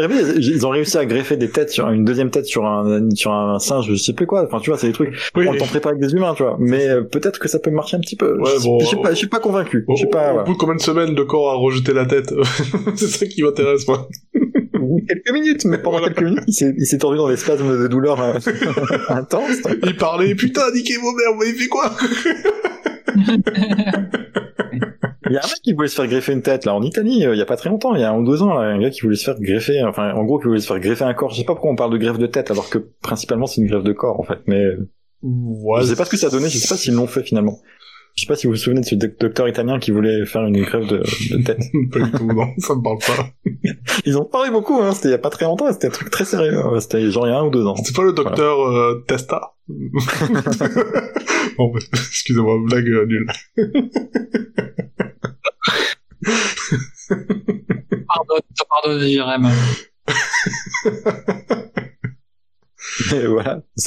Donc, tu vois ce que je veux dire il y, a, il arrive un moment donné où, oui, il y a des choses qui sont pas possibles aujourd'hui techniquement, mais qui sont pas forcément. C'est pas pour ça qu'elles sont pas recherchées et qu'il n'y a pas des avancées là-dedans dont on n'est pas forcément au courant. Oui. Mais bon. C'est comme, le principe de, de la science, c'est que normalement, il faut que les choses soient prouvées. Donc, euh, si elles sont pas prouvées, c'est qu'a priori, elles, mais là, elles sont, là, elles pas, valables. C'est pas de la recherche. C'est pas, un- c'est pas un mémoire de, c'est pas comment ça s'appelle une publication scientifique. C'est un, c'est un film qui Oui. Ouais, effectivement, là, c'est là où on, euh, peut-être que la, la- on diverge un petit peu sur la définition de la RDSF. C'est-à-dire que du coup, pour moi, la RDSF, c'est pas un essai scientifique, sauf euh, dans de rares exceptions, en tout cas en littérature. Et effectivement, euh, si ça se base sur des solides connaissances scientifiques, ce n'est pas un essai scientifique. Ouais, bah, en fait, Parce que là, là, t'as des scientifiques qui vont te dire aujourd'hui, oui, si tu vas dans un, tu vas dans un trou noir, tu, c'est bon, ça va. Il y, y en a qui, qui peuvent te dire ça aujourd'hui. A- ça reste Voilà. théorique, ça reste théorique. Oui, mais bah, sinon, c'est, sinon, c'est plus de la science-fiction. Enfin, je veux dire, euh, le voyage vers Mars, c'est théorique. Pour l'instant, euh, c'est, c'est compliqué. On peut pas, on peut pas le faire là. Enfin, si on pourrait. mais, Alors euh, si, alors, euh, on sait comment faire. Le souci, c'est qu'on sait pas euh, au niveau du corps humain, en fait, euh, comment pendant le voyage de ce qui va durer 7 mois, parce qu'un voyage sur Mars, ça, dure dans le délai le plus court 7 mois. Euh, comment, ben voilà, comment réagit, enfin, on sait comment réagit un corps humain en apesanteur pendant 7 mois, et c'est très problématique. Et euh, l'idée là, c'est de contrôler ces problèmes-là pour qu'on puisse avoir des êtres humains qui arrivent au bout de 7 mois sur Mars et qui qui, qui seront capables de se tenir debout, de, de pas être malades. Aujourd'hui, la limite, elle est principalement là, en fait. Elle est, elle est pas sur le côté technique euh, de la navette, du, de, euh, de, du stockage des denrées, ce genre de choses. Euh, ça, ils sont quasi au point sur tout ça. On est vraiment coup, ça là veut sur dire que si on veut vraiment être extrêmement pointu sur le côté euh, réaliste, il reste un film. Oui, on peut aller sur la Lune. Même pas. Aujourd'hui, on peut aller sur la Lune, c'est... euh, Et même celui-là, ils ont réussi à foirer. Non mais tu vois, euh, j'admets euh, voilà qu'on puisse aller sur Mars parce qu'on on en est assez proche et je pense qu'on qu'on y arrivera. Je pense qu'on n'ira jamais au-delà de Mars, mais bon après je peux me tromper. hein. Il y en a qui pensaient pas qu'on irait sur la Lune, on y est allé donc. euh, euh, c'est un peu une nécessité quand même d'aller au-delà de Mars. c'est une nécessité absolue pour notre survie euh, en tant qu'espèce, mais après entre euh, la, la volonté et la réalité, enfin, on supporte très très mal l'absence de, de gravité, euh, donc euh, donc. Est-ce que le- voilà. la solution, ce serait pas juste de se lester un petit peu avec, tu sais, les poids pour faire la gym? Ben, c'est- Ils ont pensé à ça Tu veux que leur écrive un email à la NASA Ils essayent plusieurs choses, hein, mais bon, pour l'instant, c'est pas, c'est pas vraiment au point, quoi. Ou des aimants Je pense que des aimants, ça pourrait faire l'affaire. Tu sais, des aimants sur les chaussures. Ben, c'est, c'est ce qu'il y a dans, dans 2001, par exemple. Il y a un système un peu dément qui permet aux hôtesses de l'air et, et même aux gens qui sont dans la navette de, de rester collés au, au pied du sol et de pas, de pas flotter dans les airs. Euh, mais ouais, du coup, c'est vrai que, bon, moi, en fait, du coup, pour conclure un peu ce sujet, euh, bon, ma position, je pense qu'elle est assez claire pour tout le monde, hein. Euh, Pour moi, le sous-genre qu'est la hard SF, au final, par rapport à la, à, à la, à la définition que moi je prends vraiment au premier degré, c'est-à-dire que quand on me parle de, de connaissances scientifiques, enfin de, de, d'une fiction dans, qui reste, qui est en cohérence totale avec les, euh, les connaissances scientifiques au moment où l'œuvre est écrite ou réalisée ou créée.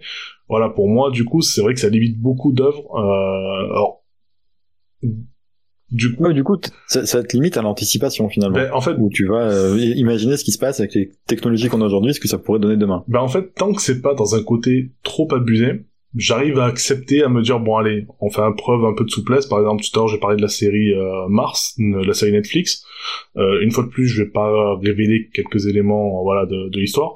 Mais bon, le seul fait d'avoir des toute une toute une histoire qui se passe sur Mars actuellement, bon, on l'a pas fait, donc euh, mais on en est proche. Donc euh, je, me dis allez, j'admets euh, que c'est on y est presque. Donc voilà c'est c'est un, un récit que j'arrive à accepter ou même seul sur Mars avec Matt Damon aussi que j'arrive aussi à accepter. Pour moi je les, je les rentre vraiment dans la hard SF parce que on, on y est presque. On touche du doigt le truc euh, mais après quand je vois Interstellar où tu voilà comme je l'ai évoqué tu rentres dans des trous noirs et tout pour moi là on va trop loin. Même si après la la représentation des trous, des trous noirs, elle est assez réaliste euh, par rapport à ce qu'on a pu vérifier, hein, avec la, la, vraie image du trou noir qui a été euh, révélée l'année dernière, vous n'avez pas pu la louper, j'imagine. Euh, alors j'ai vu plein d'images de trous noirs sur Internet, mais je suis pas sûr que ce soit les mêmes. Alors c'est une espèce de... de, de... Ouais, effectivement, ça avait fait un buzz assez, assez important. Hein, donc. Hum, c'était la première fois qu'on pouvait euh, confirmer visuellement la théorie d'Einstein, donc c'était énorme. On, on, on l'avait prouvé scientifiquement, on l'avait on même via des données récoltées avec des des capteurs euh, on est on est on avait quasi prouvé l'existence des trous noirs mais il manquait juste la confirmation la confirmation visuelle et on a réussi à l'avoir. Donc euh, bon ça c'est des choses qui sont super. Et Interstellar du coup qui était sorti en 2014 donc bien avant cette révélation euh, la, la, représentation qu'ils qu'ils ont fait de ce de, de l'horizon des événements et et d'un trou noir c'est c'est assez proche de, de de ce que de ce que ça enfin de, de ce de ce qu'on a réussi à avoir dans nos clichés.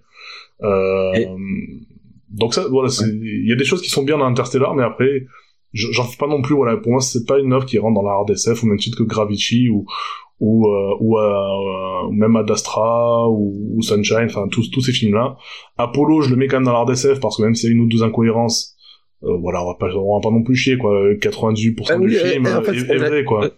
La question c'est est-ce que les incohérences sont graves ou pas? Parce que tu me dis il y, a un, y, a un peu de bruit dans l'espace. En fait, comme si tu me disais le mec il boit, je sais pas, il mange euh, des M&M, c'est ça a été inventé l'année d'après. Alors moi le, bruit dans l'espace c'est un truc qui est tellement évident et connu aujourd'hui que c'est un truc pour moi ça pardonne pas. Si tu me vois un film, tu me dis c'est de la hard SF, les gars, euh, on respecte la science et le premier, la première scène euh, où tu vois le, le module voyager dans l'espace ou le vaisseau ou ce que tu veux, tu entends des bruits à l'extérieur. moi perso ça ça me nique un peu le délire parce que c'est un truc c'est évident tu vois. Enfin il y a d'être un scientifique euh, moi-même je suis pas scientifique je sais qu'il y a pas de bruit dans l'espace. Euh, donc bon c'est des choses qui, qui, qui, me dérangent et surtout en fait c'est si c'est sur un ou deux plans allez admettons euh, je comprends et ça c'est pour rebondir sur ce que je The Pulp euh, disait tout à l'heure le fait que notre physique est peut-être pas adaptée au cinéma c'est-à-dire que euh, si on reste vraiment trop trop euh, trop respectueux de la science, euh, ben c'est vrai que ça ça malgré enfin tu peux pas partir trop loin dans le spectacle en fait. Et le cinéma c'est une industrie du spectacle par définition. Euh, donc c'est quelque chose qui qui est un peu contre enfin chercher de la hard SF à tout prix comme moi je le je l'entends, ça va peut-être à à l'opposé de de la nature même du cinéma. Euh, Moi, je crois que tu cherches un, cheat code pour pouvoir dire j'ai vu tous les films de hard SF et il y en a pas. non, pas, pas à ce point. Enfin, je serais, je serais, tenté, de dire oui, mais je sais pas, c'est pas ça. Je, j'irai pas jusque là parce que comme je dis, je, j'arrive à avoir une petite part de souplesse, on va dire, à accepter certaines choses, à me dire allez ok, euh, sinon justement on, met, on mettrait jamais rien dans ce dans ce sous-genre. Mais voilà, dans, dans tous les films que j'ai cités, pour moi la plupart ne fait pas partie de ce qu'à mon sens est la hard SF. J'ai ton anti-film de hard SF euh, et vous, je vous pose la question si vous êtes d'accord avec moi. Mhm. Est-ce que Prometheus n'est pas le film anti-hard SF par excellence? Euh, En plus, je l'ai revu il y a pas longtemps et euh, ben, effectivement, et, effectivement. Après, c'est ça, ça rebondit un peu sur le truc de de de ah de Ultra Chili euh, où il expliquait voilà c'est un peu ça il pose cette question de savoir si si un truc, même si ça respectait pas euh, nos connaissances scientifiques, mais que c'était cohérent dans l'univers de, de l'œuvre, euh, est-ce que ça pouvait rentrer dans le cadre de la RDSF Oui, c'est un peu comme Retour à futur, quoi. Si on pense de ce principe-là, oui, c'est cohérent avec l'univers alien et tout, mais après, on, est loin de tout ce qu'on voit euh, par rapport à notre physique, enfin, de nos règles physiques à nous. après, on en découvre tous les jours. Par exemple, là, il y a, vous parliez de, de trous noirs. Hmm. Il y a David Keeping, un astronome américain de l'université d'Oxford, qui a découvert il n'y a pas très longtemps que on était beaucoup plus proche, notre comment s'appelle euh, notre galaxie était beaucoup plus proche euh, du trou noir qui est au centre de l'univers et s'en rapproche beaucoup plus vite.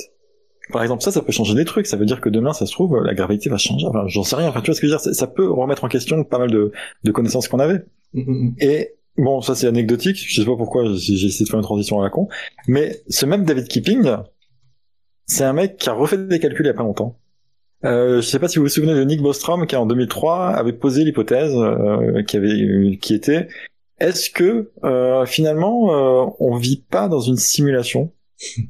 Ah oui. Et, et, est arrivé à la conclusion, ils avaient fait des études statistiques, ils disaient eh finalement euh, ouais. Vidéo d'ailleurs qui exprime un peu sur les sur le fait, euh, les probabilités qu'on vit dans une simulation.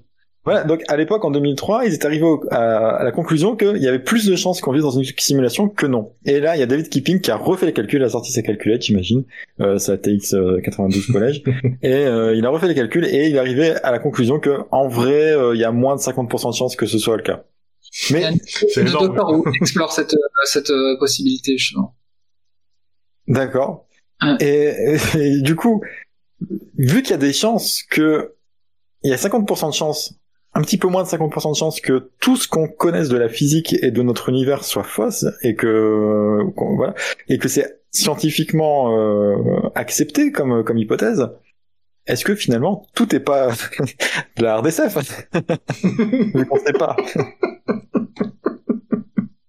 C'est ouais, c'est tout dépend où on met le curseur. Euh, euh, le curseur, pour moi, bah, effectivement, c'est euh, avoir un minimum de base de plausibilité scientifique dans euh, l'univers euh, décrit par euh, par l'œuvre en fait et, ce qui fait qu'effectivement on peut s'interdire de sortir les sabres laser et les blasters euh, balancer des champs de force et compagnie. Mais du coup, en fait, l'idée c'est que on réfléchit que ce qui est au centre, avant tout, c'est c'est une réflexion sur aussi sur la technologie, sur sur comment elle va être utilisée euh, justement par euh, dans l'époque ou euh, dans la situation qu'elle est mise en place. C'est vraiment là où c'est au centre pour moi véritablement de, du récit en fait. Donc du coup c'est pas l'exemple que je vais donner moi dans où je vais me consacrer effectivement pour le coup c'est celui où il y a le moins de technologie où, où- du coup, c'est et c'est un livre de RSF. Donc euh, Est-ce que justement on passerait pas à la partie littérature de la facette littérature de la RDSF ou est-ce que tu avais encore des choses à dire, euh, Jérém? Non, moi j'avais fini. Je pense que là on était dans, dans le bon tempo. ah bah, Ok, super. bah. C'était quoi. C'est ça. C'est beau, c'est beau. Alors, du coup, en littérature, euh, on parle moins de hard SF que de hard science. Et du coup, plutôt parler effectivement de deux auteurs que vous connaissez très bien, euh, les vrais précurseurs de la SF tout court, euh, à savoir, euh, vous allez me dire, Asimov, non, plus vieux encore. Huxley, euh, Huxley Arthur C. Clarke Euh, mais déjà, c'est c'est un des plus vieux, mais encore plus vieux. Bon, je vais pas me dire Jules Verne quand même. Eh ben si, Ah, Jules Verne. putain, ouais. Et l'autre, euh, anglo-saxon, qui est Euh, merde. Euh... Oh. celui qui a fait la je machine à remonter dans le temps, par exemple. Ah, Wells. Oh, Ouais. Exactement. Voilà. Ben, c'est un peu eux deux les précurseurs de la hard SF en quelque sorte parce que pourquoi? Parce que leur précis en fait basé sur euh, sur la science tout simplement. Euh, Jules Verne, je, je relisais justement un, un- quelque chose euh, dont Alors, je t'arrête tout de suite. Si Jules Verne c'est de la RDSF, Retour vers le futur c'est de la RDSF. si bien écouté Ultra Chili, j'aurais dit précurseur de la. D'accord, ça va. Ce n'est pas encore de la ça sent la mais ce n'est pas de la Ok, ça va. Euh, je lis justement les, premières lignes d'un- de quelque chose que je voulais vous lire plus tard, mais du coup en le relisant là, en ayant sous les yeux, je trouvais ça intéressant de, de revenir pour justement en quoi c'est précurseur en fait. C'est le huitième volume des Voyages extraordinaires de Jules Verne, publié cinq ans après De la Terre à la Lune, dont il constitue la suite. Autour de la Lune a révélé avec le passage du temps les prédispositions de son auteur pour la préscience. Ce dernier imagine que trois astronautes, dont deux Américains, partis depuis la Floride, parviennent à poser leur engin sur le satellite naturel de la Terre. Or, c'est précisément l'exploit que réalisera un siècle plus tard la mission Apollo 11. Je m'arrête là, en fait. C'est, en ça que Jules Verne, en fait, est assez extraordinaire. Euh, aussi, je me rappelle, là, c'est un souvenir d'enfance, euh, Les Indes Noires, en fait, qui euh, nous propose, euh, avec des années des années d'avance, même si c'était déjà un petit peu dans l'air du temps, euh, comment allait être utilisée la électricité. Il y, a, y, a, vraiment euh, chez ces deux auteurs, donc chez A.G. West, c'est vraiment toutes les thématiques du voyage dans le temps, euh, euh, de l'exploration spatiale, notamment de la rencontre avec l'alien, même si on l'a un peu exclu, euh, on l'a un peu exclu euh, pour pour, pour sa partie sur la DSF. Et effectivement, euh, je pense à l'anecdote de Orson Welles qui, en 1938, euh, réadapte La Guerre des Mondes et, et fait croire à, à, aux auditeurs de la radio ce soir-là que on, la Terre est victime d'une invasion mm extraterrestre, même si la légende est, est, belle, effectivement, il y avait finalement peu de gens qui ont été paniqués. Alors il n'y a pas eu vraiment de, des gens qui se sont suicidés, des trucs comme ça euh, si, un, si un jour on a un peu plus le temps et un peu plus l'occasion, c'est de mettre un petit peu des liens sur, euh, sur ce qu'on parle. Effectivement, il y a un article, un podcast très intéressant sur en quoi euh, le canular d'Orson Welles est largement exagéré au niveau de ses effets. Et du coup, ces précurseurs, en fait, ils ont donné vraiment ce qui allait donner ensuite, effectivement, les auteurs que vous avez commencé à parler. Euh, Moi, excellent, dans mes, justement, quand je cherchais un petit peu la définition de hard et soft SF, c'était le, euh, le, le, l'exemple type qui s'intéressait plus aux aspects euh, sociaux et aux interactions entre les personnages dans, dans, leur, dans leur environnement et entre eux, etc. Et euh, ce qui est pas forcément contradictoire du coup avec l'hard SF, hein, mais euh, c'est, le, le, effectivement, comme en tout cas ses œuvres euh, dans la RDSF. Euh, et, là, effectivement, euh, pour, pour parler de 2001, l'espace, je cite l'excellent guide que je vous conseille sur le site le culte d'apophis.com. Oui, il y en a qui, qui vénèrent encore des dieux égyptiens. euh, qui dit en fait on conseillera tout particulièrement en 2001 et 2010 qui vous démontreront notamment clairement que se déplacer dans l'espace est un peu plus compliqué que le pilotage de type avion de chasse des mauvais space opéra. J'ai trouvé cette phrase énorme. Et effectivement, ça résume un peu ce que la sensation que peut avoir Jérém face à, à, des films de RDSF. ben, en, euh, jeu vidéo, par exemple, moi, dans Star Citizen, j'ai jamais réussi à décoller de mon hangar. C'est un, un des rares jeux qui est proche de la RDSF un des rares. Avec euh, Elite Avec Elite, exactement. Donc, donc j'ai parlé aussi de Stanislas Lem tout à l'heure, euh, donc avec Solaris, qui sont vraiment le plus connu. Euh, celui que vous connaissez tous, donc tu as nommé aussi euh, Asimov. Mm-hmm. effectivement, même si là, effectivement, on a un mélange de, peut-être que tu le définis, ou en tout cas, j'ai oublié son nom, Kipling, je crois. Euh, ah oui, non, pardon, oui, oui, comment il s'appelle? Euh, ah, Phil. Non, Peter Nichols, pardon. Peter Nichols, ouais, voilà, qui dit, euh, qui a un mélange un peu de hard SF et de soft FS, parce que mm. euh, soft SM, donc. Euh... Alors, t'as dit FS et SM. Tu ouais. essaies de me dire des trucs, euh, non plus, ouais, c'est. soft SM. Alors moi, je voudrais me fouettes, mais pas trop. il y a, aussi un auteur que j'ai beaucoup dans mon enfance, que je lisais autant qu'Asimov, c'est euh, A.E. Von Vogt, euh, dont je reparlerai un petit peu euh, si on zoom sur une œuvre. Euh, la transition se fait pour la hard science avec, là je vous dis pas mal d'auteurs, mais après je je développerai pas forcément plus que ça. J'inviterai voilà à lire, à lire cet article sur du, le culte d'apophis.com sur la RDSF et euh, euh, là, j'ai envie plutôt de faire un petit historique, en fait, en quelque sorte. La transition, c'est euh, véritablement Christopher Price avec Le Monde Averti que j'ai lu il y a pas si longtemps que ça, et qui est un petit bijou. Euh, euh, et de le renouveau vient avec une tripotée d'auteurs euh, de Greg, Greg Beer et Greg Egan. Euh, Kim Stanley Robertson avec sa trilogie martienne, donc Alastair Reynolds qui pour lui exclut tout voyage spatial sans au-delà de la vitesse de la lumière, il te plairait beaucoup, euh, Jérém. Donc Ben Bova, donc avec son cycle du Grand Tour qui euh, explore la l'exploration du système solaire et sa colonisation, mais de manière hyper réaliste. Bref, euh, j'ai pas envie non plus de faire un étalage de livres que j'ai pas lus, mm si on certains. Euh, et si on devait faire un petit euh, point commun entre tout ça, effectivement, ça reste quand même de la littérature assez exigeante. Euh, c'est un peu ce que j'ai reçu euh, comme impression en lisant l'article sur le cul d'Apophis, du coup. Euh, c'est qu'on est quelque chose, même si c'est pas difficile à lire, ça reste, euh, pour certains en tout cas, euh, ça nécessite quelques connaissances scientifiques de base. Euh, c'est en ça que si tu ne t'y plonges pas encore, euh, Jérém, fonce, fonce la littérature, tu vas te régaler parce que. Ben, ça fait pas. En fait, je, justement, je, j'ai tellement été entre guillemets déçu. Euh, bon, tous les films que j'ai cités euh, tout à l'heure, euh, une grande partie, je les adore ces films-là. Euh, et, euh, et, pour moi, ils sont plus, beaucoup plus réalistes que, ben, que ce qui est pour nous plus conventionnel dans la science-fiction, comme des Star Wars, des Star Trek, des X-Men, pas les X-Men, les Avengers, ce, ce genre de choses. Mais, mais effectivement, je suis pas trop littérature, mais ça fait un petit moment que je me tâte à me dire bon, je vais me lancer dans la de littérature parce que c'est peut-être là où je vais prendre le plus de kiff euh, de réalisme entre guillemets quoi Voilà. Et euh, du coup, moi j'avais envie là, du coup, à faire un petit, euh, un petit focus, un petit zoom, d'orienter ma focale, on va dire, sur un des grands auteurs du genre, Stephen Baxter. Euh, qui, à travers ses romans, il en a publié plus d'une vingtaine, je pense, euh, peut allier justement des romans euh, dont celui je vais vous parler, Évolution, hyper accessible entre guillemets, et des choses beaucoup plus complexes comme avec des concepts extrêmement étonnants et mais qui nécessitent un petit peu de se croquer le cerveau, comme exultant dans les enfants, dans le cycle des enfants de la destinée.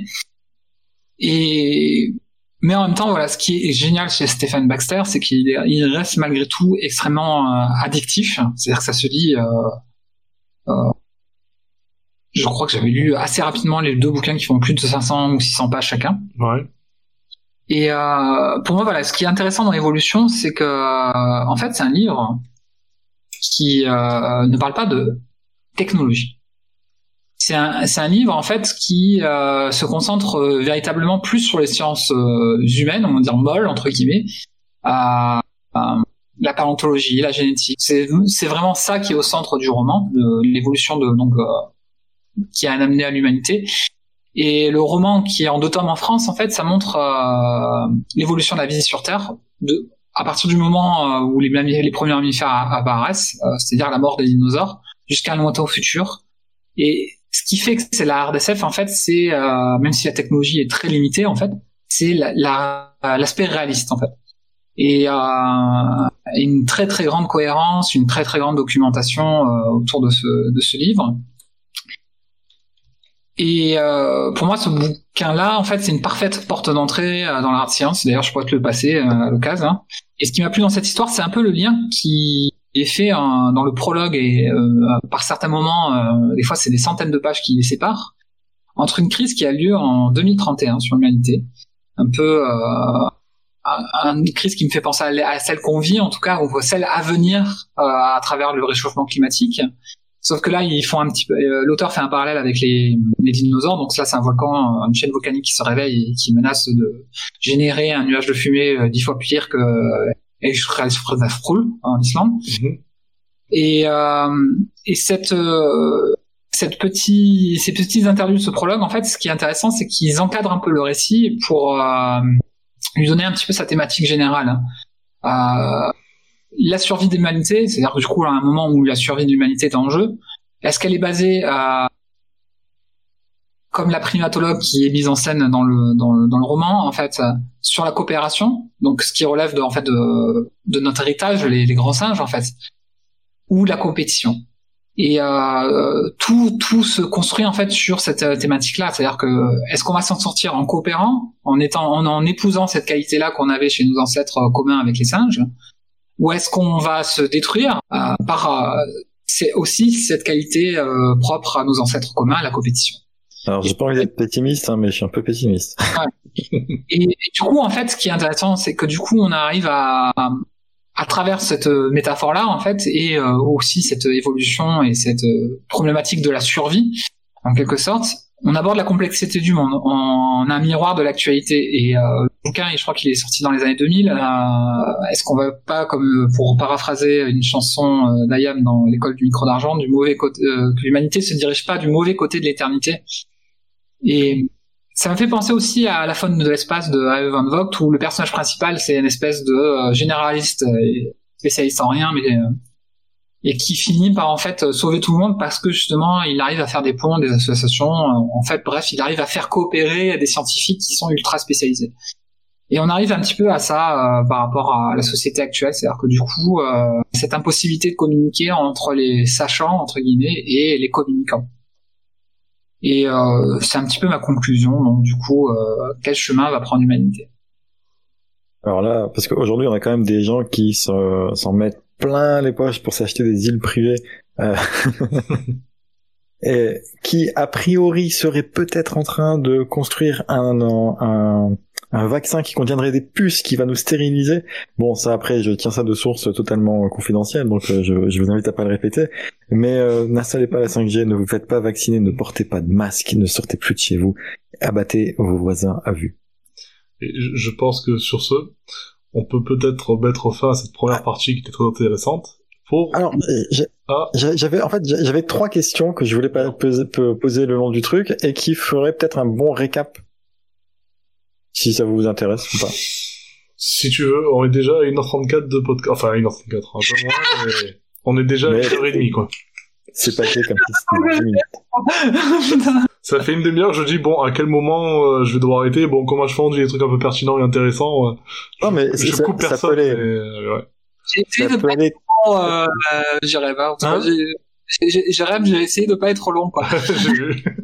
Non mais ça peut aller très très vite. C'est euh... d'ailleurs une des questions que j'avais posées déjà, c'était donc alors pour vous parce qu'en fait je pense que vous avez des avis un petit peu euh, euh, différents sur là-dessus. C'est la, la question que j'ai posée tout à l'heure, c'est est-ce qu'on peut avoir une RDSF qui s'intéresse à la science et à l'ingénierie et qui est cohérente, mais qui s'appuie sur une science qui est euh, pas forcément euh, pas prouvée aujourd'hui, c'est-à-dire qui n'est on n'a pas forcément la preuve du contraire, mais on n'a pas la preuve que ça marche plus. Euh, de la RDSF, en fait. Pour moi, c'est exactement ça, la. C'est euh, c'est à partir du moment où euh, la science est le sujet premier de de l'œuvre qui est définie, effectivement. Mais oui, effectivement, ça relativisait quand même un minimum, mais si tu prends le film que, dont vous parliez tout à l'heure, pour moi, ça rentre pile dans dans cette problématique-là, en fait. C'est-à-dire que du coup, on, on extrapole quelque chose qui est, pour le coup, euh, euh, complètement improbable selon nos états de connaissances scientifiques, mais euh, en même temps, euh, du coup, dans la façon dont c'est construit, le concept qu'il y a derrière, il est hyper cohérent avec lui-même. Et en, ça, pour moi, c'est la RDSF. Parce que sinon, je pense que tu exclus énormément d'œuvres, en fait, qui euh, se permettent d'extrapoler ou en tout cas d'utiliser des théories. Euh, effectivement, je, je vais pas spoiler Hyperion, sont des tas de théories euh, qui sont pas encore. Hyperion a une théorie qui est extrêmement euh, puissante d'un point de vue émotionnel, mais euh, qui, du point de vue de la RDSF, n'est absolument pas du tout crédible, quoi. Donc, euh, et c'est en ce sens-là que Hyperion n'est pas du tout la RDSF, par exemple. C'est pas seulement ça, mais euh, en tout cas, ça, c'est une des choses. Toi, Jérôme, tu Bah, serais plus sur la hardcore SF.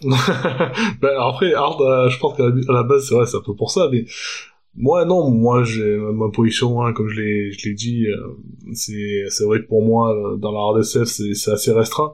Après, euh, je, je veux bien, moi, y rentrer euh, des films, euh, voilà, même comme Interstellar ou d'autres dans la RDSF, c'est, il faut juste qu'il n'y ait pas de ficelle trop grosse par rapport à nos connaissances. Comme j'ai dit, il y a des trucs sur lesquels pour moi ça pardonne pas. euh, je vais pas les rappeler, hein, c'est. Mais, euh, je- mais voilà, quand des trucs aussi gros euh, ne sont pas respectés dans des films, pour moi, je peux pas, moi, personnellement, les rentrer dans cette case-là. Après, je peux, je peux comprendre qu'on mette un Interstellar dans, ou même un Gravity dans la case RDSF parce que c'est beaucoup plus réaliste, comme on l'a dit, qu'un, qu'un Star Wars, qu'un, euh, Oui, euh, qu'un, qu'un, qu'un- c'était pas seul sur Mars, c'était quoi l'autre déjà? Euh, Mission to Mars par exemple ou Armageddon ce genre de film où là on Oui, mais là, il n'y a pas de débat là-dessus. voilà, c'est pour ça qu'ils n'ont pas été euh, d'ailleurs euh, évoqués. Euh, ou, ou même plus récemment des films comme Oblivion avec euh, Tom Cruise, où euh, ça peut ressembler à de loin à la RDSF, mais en fait non, c'est totalement, euh, euh, voilà, c'est totalement extrapolé, c'est pas du tout réaliste par rapport à, à nos connaissances actuelles. La problématique pour moi euh, qui, est, qui est assez majeure et pour le coup je, je peux te rejoindre là-dessus, c'est euh, si à partir du moment où la suspension d'incrédulité elle, euh, elle fonctionne plus, euh, C'est ça. C'est que moi, à partir du moment où je vois des, des trop grosses ficelles, je, je, je sors un peu du, du côté réaliste. En fait, je me dis, bon, ben, ok, je regarde un film de science-fiction, mais je regarde plus un film de hard C'est juste ça. Après, ça m'empêche pas de prendre du plaisir dans le film, mais je, voilà, je, je le vois moins réaliste que ce à quoi j'aurais pu m'attendre à la base, euh, si je vois Et- des choses et- trop grosses, quoi. Et le problème avec ça, c'est justement euh, encore plus qu'ailleurs. euh, là, pour le coup, je suis totalement d'accord avec toi. La RDSF, c'est encore plus casse-gueule si tu suspends ton incrédulité. Ouais. C'est là, tu sors complètement. Ouais, mais- Oui, pour ça, euh, je peux comprendre que d'un seul coup, tu fais oula, il y a du sang dans l'espace. Voilà, Alors, Le passage, on est un peu plein de cul. Deuxième question, parce que c'est un point qu'on n'a pas trop abordé. Euh, on a dit dans la définition tout à l'heure que euh, la RDSF, ça se définissait par le- l'état des connaissances au moment où l'œuvre a été écrite. Oui. En gros, c'est le contexte dans lequel l'auteur euh, l'écrit. Est-ce qu'on peut avoir un- une œuvre de RDSF qui serait, euh, ce serait pas fait exprès? Par exemple, imaginons que l'auteur est-ce que c'est l'intention de l'auteur qui prime ou est-ce que c'est vraiment les faits Imaginons que l'auteur il, il, écrit en se disant bon voilà écoute, je, je pars en couille, je mets un truc qui parle de allez on va parler d'iPad et il est, il est en 2006 par exemple. et en fait chez Apple on est en train de faire des iPads. Et euh, est-ce que ça, est-ce que c'est comme de la RDSF ou est-ce que c'est vraiment l'intention qui prime? Le, principe de, comme tu, comme tu l'as dit dans la définition de, de la RDSF, c'est que c'est relatif par rapport à des connaissances à, à, à, à un temps donné. Donc, mais imagine tout le monde est au courant sauf lui en fait. Imagine le mec qui vit dans sa colline, comme des, des, des, auteurs de des, des, auteurs de SF qui habitent pas très loin d'ici qu'on connaît un petit peu. Euh, il vit dans sa colline un petit peu isolé et euh, il est pas au courant de ce qui se passe dans le dans, sur, sur l'aspect commercial de la technologie et du coup bah, c'est un truc qui l'intéresse pas. Lui, ce qui l'intéresse c'est d'autres d'autres pans de la science et du coup il en parle en disant bah je vais mettre ça là-dedans mais même si je sais que bon bah du coup mon roman c'est un petit peu c'est un petit peu de la soft SF SF. Est-ce que du coup, quand même, euh, est-ce que c'est le lecteur qui fait le choix ou est-ce que c'est l'auteur? Bah, Pour moi, euh, l'un n'empêche. Pareil, du coup, l'inverse. Hein. Est-ce qu'un auteur peut, pardon. L'un n'empêche pas l'autre, et il y a aussi quelque chose qu'effectivement on n'a pas assez peu évoqué, c'est que au final, euh, toute œuvre est quand même le fruit d'un mélange des genres, euh, et que l'idée d'une certaine pureté générique n'existe pas en fait. Euh, on parlait effectivement de, de thématiques que, tu disais justement ultra chili, euh, qu'il y avait souvent des thématiques sociales, politiques, etc. Euh, et qu'on catégorisait ça dans la soft SF. Mais au final, euh, tu disais très à propos que l'un n'empêche pas l'autre. Et ce qui fait que on, on, met entre guillemets des barrières à un genre ou en tout cas des, des guillemets, je sais pas le mot que je, je trouve pas le mot que je veux dire. en tout cas des cloisons bah en fait c'est juste quelque chose qui est euh, plaqué par dessus en fait. Donc pour moi c'est du coup l'un n'empêche pas l'autre. Les deux peuvent arriver en fait. Ça peut être l'intention de l'auteur de se dire bah moi j'ai envie de de me baser euh, mes euh, travailler sur des, une documentation rigoureuse etc et ça peut être justement un hasard un auteur qui euh, bah, à la manière d'un Jules Verne même si je pense qu'il avait des connaissances scientifiques hyper solides euh, se dire et si et si qu'est-ce qui se passerait si justement on allait sur la lune quoi mais du coup, ça, veut dire qu'un auteur qui écrit un truc sans vraiment se poser la question de la cohérence, mais qui tomberait juste par, erreur ou par hasard, même quelqu'un qui connaît pas du tout la SF, en fait, qui connaît pas du tout l'état actuel de la technologie, mais qui écrirait un truc en se disant, oh, tiens, ce serait cool qu'il y ait ça, puis en fait, il sait pas que ça existe. Euh, en même temps, on n'aurait pas vraiment moyen de savoir s'il l'a fait exprès ou pas. Mais l'inverse, par contre, est-ce que un auteur qui essaierait de faire le maximum pour se documenter, pour rechercher, pour écrire quelque chose d'extrêmement cohérent, et simplement miserait sur le mauvais cheval et euh, utiliserait euh, bah, des, connaissances qu'on qu'on pense avoir aujourd'hui, mais qui sont minoritaires ou qui font partie, et qui sont contre, qui sont pas forcément euh, acceptées par toute la communauté scientifique, qui ont une certaine, euh, une certaine, un, certain aspect réaliste, mais qui finalement, bah, là on se dit, bah, je sais pas, je pense à des, à des chercheurs comme Rupert Sheldrake par exemple qui était euh, qui a inspiré pas mal de de romans, de films et de euh, même de jeux vidéo euh, il, y a, y a une dizaine d'années qui parlait des champs, je sais plus comment s'appelait un truc où en gros tu as, as, de la mémoire qui se qui peut se partager dans dans l'espace. et c'est un vrai chercheur, c'est un mec qui a, fait, qui a vraiment fait des trucs, qui a fait des, qui a, qui a publié des papiers, et qui a, qui a fait des expériences, qui a prouvé des, des choses. Mais ben, aujourd'hui, c'est plus reconnu du tout. Quoi. Enfin, aujourd'hui, on a dit, ben en fait non, c'est de la merde ce que t'as fait je crois, il me semble. Du coup, est-ce que l'auteur qui s'appuierait là-dessus, lui, ben, on lui dit, ben, c'est pas l'RDSF, même si ton roman ou, ton film parle extrêmement, de, manière euh, extrêmement focalisée sur sur la technologie, sur l'aspect technique, sur l'aspect scientifique, et tout est là, tous les ingrédients sont là, simplement tu t'es trompé. Bah, ce qui est un peu euh, compliqué dans ce débat-là, bon, on, là depuis tout à l'heure on est un peu dans la branlette intellectuelle, hein, il faut le dire, mais, euh... on est, on rappelle qu'on est la podcast qui redéfinit les gens. C'est vrai. mais euh... il faut rappeler déjà, enfin déjà à la base il n'y a pas un consensus euh, au sein même, voilà, de de la science. C'est-à-dire que euh, il y en a qui, qui sont même là. À, à, à, à, ne pas être d'accord avec la théorie de l'évolution, ce genre de choses. Euh, bon, à juste titre, hein, c'est pas prouvé, c'est une piste. C'est d'être une piste plausible, la plus plausible, la plus plausible pour l'instant, mais elle n'est pas confirmée. Mais voilà, il y a même des choses qui sont importantes pour nous actuellement. Il n'y a pas un consensus d'absolument tous les scientifiques. Donc c'est vrai que c'est compliqué de, de, se dire, euh, en fait, euh, qu'est-ce qui est scientifiquement admis du coup, Est-ce, est-ce que ça implique que ce soit la majorité des scientifiques? Mais dans ce cas-là, je pense qu'il y a très peu de choses qui sont euh, validées par la majorité des scientifiques. Ou est-ce que on se, est-ce qu'il y a une espèce de, de, je sais pas, d'un minimum Voilà, il faut qu'il y ait un minimum de tel pourcentage, un, certain seuil qui soit dépassé pour que ça soit considéré comme euh, valable scientifiquement. Enfin, Ouais, C'est pour vous en fait. c'est, Enfin, c'est quelque chose qui n'est pas vous vivez- défini. euh, Comment vous le vivez-vous quoi Comment euh, je, je pense que c'est aussi par rapport. Bah, en fait, je- Est-ce qu'à partir du moment où il y a des scientifiques qui sont en train de chercher quelque chose, tu dis ah bah, tiens, peut-être c'est peut-être que c'est réaliste ou est-ce que vraiment il faut attendre que ça soit euh, prouvé Bah, euh, Non, du coup, c'est- ça revient à cette idée de on place le curseur. Si à partir du Mhm. moment où le curseur c'est euh, euh, focalisation sur la science et cohérence interne euh, du récit, euh, du coup, oui, mais euh, même si euh, l'extrapolation est complètement erronée. Euh, Mhm.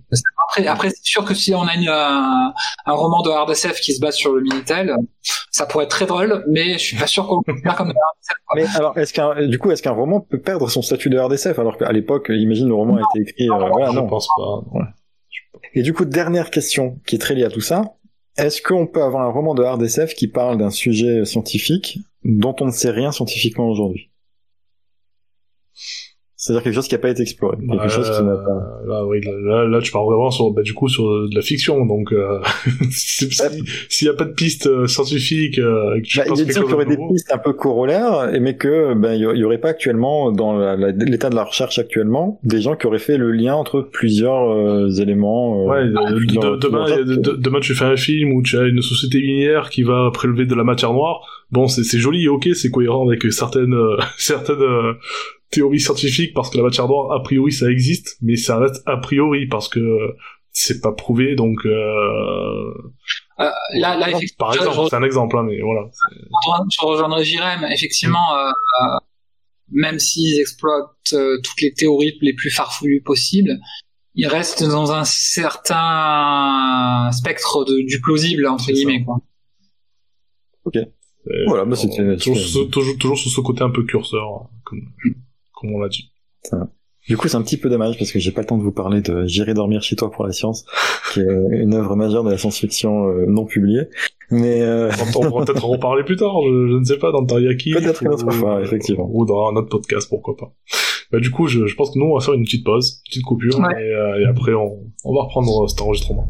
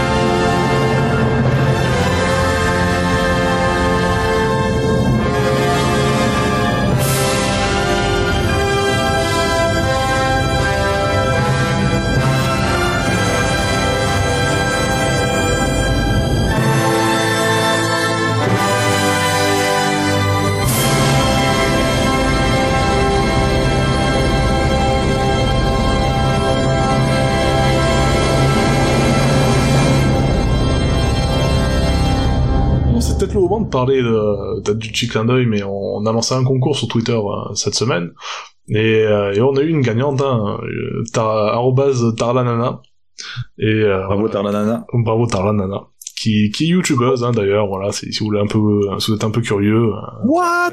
On a des célébrités qui nous écoutent. Ouais, c'est ça. Et Mais pardon. du coup, voilà, elle a gagné euh, un, un exemplaire de Metal Gear 2. euh, Le concours était sur Twitter, donc euh, on fera gagner prochainement un autre jeu euh, qu'on qu'on va, qu'on va, qu'on va pas révéler maintenant. On, on vous garde la surprise euh, pour le moment. Mais moi, je sais pas au courant. Ouais, même moi, je suis pas au courant. faut savoir que euh, on, on va en profiter pour remercier euh, Jérém qui est euh, Ouais. qui est très très présent sur les réseaux, qui s'occupe de toute la communication de Et, et pas seulement. ouais, Zakas, et aussi du montage, etc. Donc euh, un gros taf, un gros gros taf de la part de Jérém. Et merci à toi. De rien, on essaye de faire les choses bien, quoi. Et, maintenant Ouais. C'est le Game ou Hokatsu, ça c'est le. Ouais, donc euh, vous, l'aurez compris, vu que vous parlez tous couramment japonais, hein, c'est. Ramen le Ton jeu. on sera jamais d'accord sur ça. Ramen le ton jeu Je crois que c'est un truc qu'on va garder, ça, le, le truc... Alors, on a, on a de la chance parce que, en fait, en japonais, on s'en bat les couilles. Oui. Et, euh, et en fait, là, je viens de traduire dans l'autre sens parce que j'essaie de le dire dans mon micro en même temps que je, enfin, de, le- de le passer sur Google Trad en même temps que je disais, ça me met relancer le jeu. Ok? Ah. Ça va aussi. Pourquoi pas? Voilà. Ben, du coup, ben, le, le ramène le jeu euh, d'aujourd'hui, ça va être euh, No Man's Sky, sur, euh, qu'on a, auquel on a joué sur PS4. Euh, Alors, du coup, quoi, que ce soit clair, No Man's Sky, c'est pas du tout de la, de la RDSF. Euh, non. On Parce qu'on a quand même, la, la moitié de la technologie dans, dans No Man's Sky, ça s'apparente à de la magie pure et dure. C'est ça, et t'as de la vie extraterrestre sur à peu près 95% des planètes. Oui, voilà, la, la, la création de l'univers aussi est complètement, ça. on est plus sur du space opéra, euh, Ah oui, oui, c'est... Ouais, après, moi, je trouve que le petit côté hard SF que ça donne, c'est euh, dans le principe même du gameplay, en fait, et dans cette éloge de la lenteur. C'est ça. C'est vrai. Alors, du coup, pour présenter un peu le jeu pour euh, ceux éventuellement qui ne le connaîtraient pas ou qui n'y auraient pas joué, l'univers dans lequel euh, le joueur évolue est créé de manière procédurale, c'est-à-dire que euh, l'univers exploré euh, est généré au fur et à mesure de la progression. Euh, donc, il y a une partie complètement aléatoire dans la création des planètes, de la de la faune et de la flore sur chaque planète. Et euh, c'est pas exactement aléatoire. Oui, c'est c'est pas c'est pas le 100% aléatoire. Ça c'est sûr. Mais bon, ça fait partie du jeu quand même. Il y a, il y a une part, Ouais, y a une part aléatoire quand même dans le procédural. C'est généré, c'est pas créé par un humain qui ça. va décider, là je mets un arbre et ici je mets une planète. C'est ça. C'est sûr qu'il y, a- quand même des choses qui sont prédéterminées avant de lancer le- la phase, on va dire, aléatoire. Mais, euh, mais ouais, du coup, c'est c'est un jeu voilà, où- dans lequel on est invité à explorer euh, l'univers et en fait, on, on atterrit sur une planète euh, au début du jeu. Enfin, c'est même pas qu'on a atterri, c'est qu'on on commence le jeu, notre vaisseau s'est écrasé, il faut le réparer pour quitter la planète et en fait commencer notre exploration spatiale et se diriger vers le centre de l'univers. Voilà, c'est c'est No Man's Sky. Euh, alors peut-être avant de parler de, de ce qu'on pense du jeu, euh, on, va un peu parler de la genèse. C'est-à-dire que euh, c'est un le studio qui a développé le, le jeu qui s'appelle Hello Games euh, a rencontré beaucoup beaucoup de, de de problèmes dans le développement de ce jeu. Euh, donc à, à la base, ouais, ça, ça- ça partait mal parce que c'est un jeu qui est extrêmement ambitieux, No Man's Sky. Oui. C'était, c'est l'un des jeux les plus euh, ambitieux de son, de son époque. en 2012. Ouais. Et euh, enfin ouais, quand ils ont commencé en ça. tout cas à bosser dessus. Et euh, avant ça, ils avaient fait Joe Danger. Oui. Donc c'est, pas du tout, on n'est pas du tout sur la même échelle de jeu dans tous les dans tous les sens du terme. C'est une pure tuerie en même temps. Hein. Ou ouais. Ouais, ça m'a égayé mes premières heures sur la PS3. Hein. Il y, a, il y, a, il y, a- il avait le 2 aussi de, de mémoire de. Ils ont fait aussi euh, Ouais. 2. J'ai- pas fait le- 2012, justement. Mais euh. J'avais bien rigolé en tout cas. Mais- Oui, c'était rigolo. Du coup, euh, ben, quand, ils ont, quand ils ont commencé la phase de développement en 2012 euh, pour euh, donc euh, pour No Man's Sky, euh, Hello Games comptait uniquement quatre personnes euh, dans l'équipe, euh, avec Sean Murray, qui était donc le ben voilà celui- le, Le ouais le game designer ou le directeur. Et ben en fait au début le c'était- il me semble hein, si je dis pas de bêtises une une ah, une exclusivité PS euh, PS4 euh, avec Sony. Il me semble que c'est Sony qui avait euh, qui, qui finançait le jeu euh, pour avoir l'ex- l'exclusivité. Euh, ouais, il y avait un peu de ça, ouais, C'est ça. Et euh, ben en fait, euh, il partait à, à la base sur une sortie pour juin 2016. Et euh, il faut savoir que ben, en décembre 2013, il y a le, il y a eu des très gros problèmes d'inondation en Angleterre.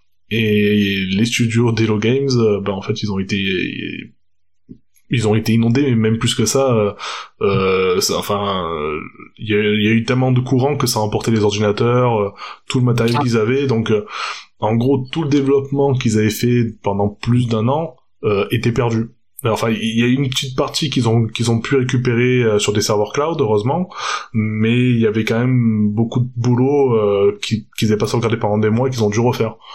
Euh... Ouais, on a l'impression qu'aussi en dehors de ça, il y avait un côté assez expérimental dans le dans le dans ce jeu en fait, et que euh, ils avaient pas forcément la notion de où exactement ils arriveraient à la fin. C'est ça. Et euh, enfin bref voilà du coup ça c'était la, première encombre euh, qu'ils ont eu dans qu'ils ont rencontré dans dans le développement du jeu. Il y a eu un petit souci à un moment sur euh, un souci de de, de comment s'appelle de, de, brevet de, le brevet d'une d'une société qu'ils ont utilisé justement pour euh, pour développer leur algorithme procédural. c'est vraiment ça.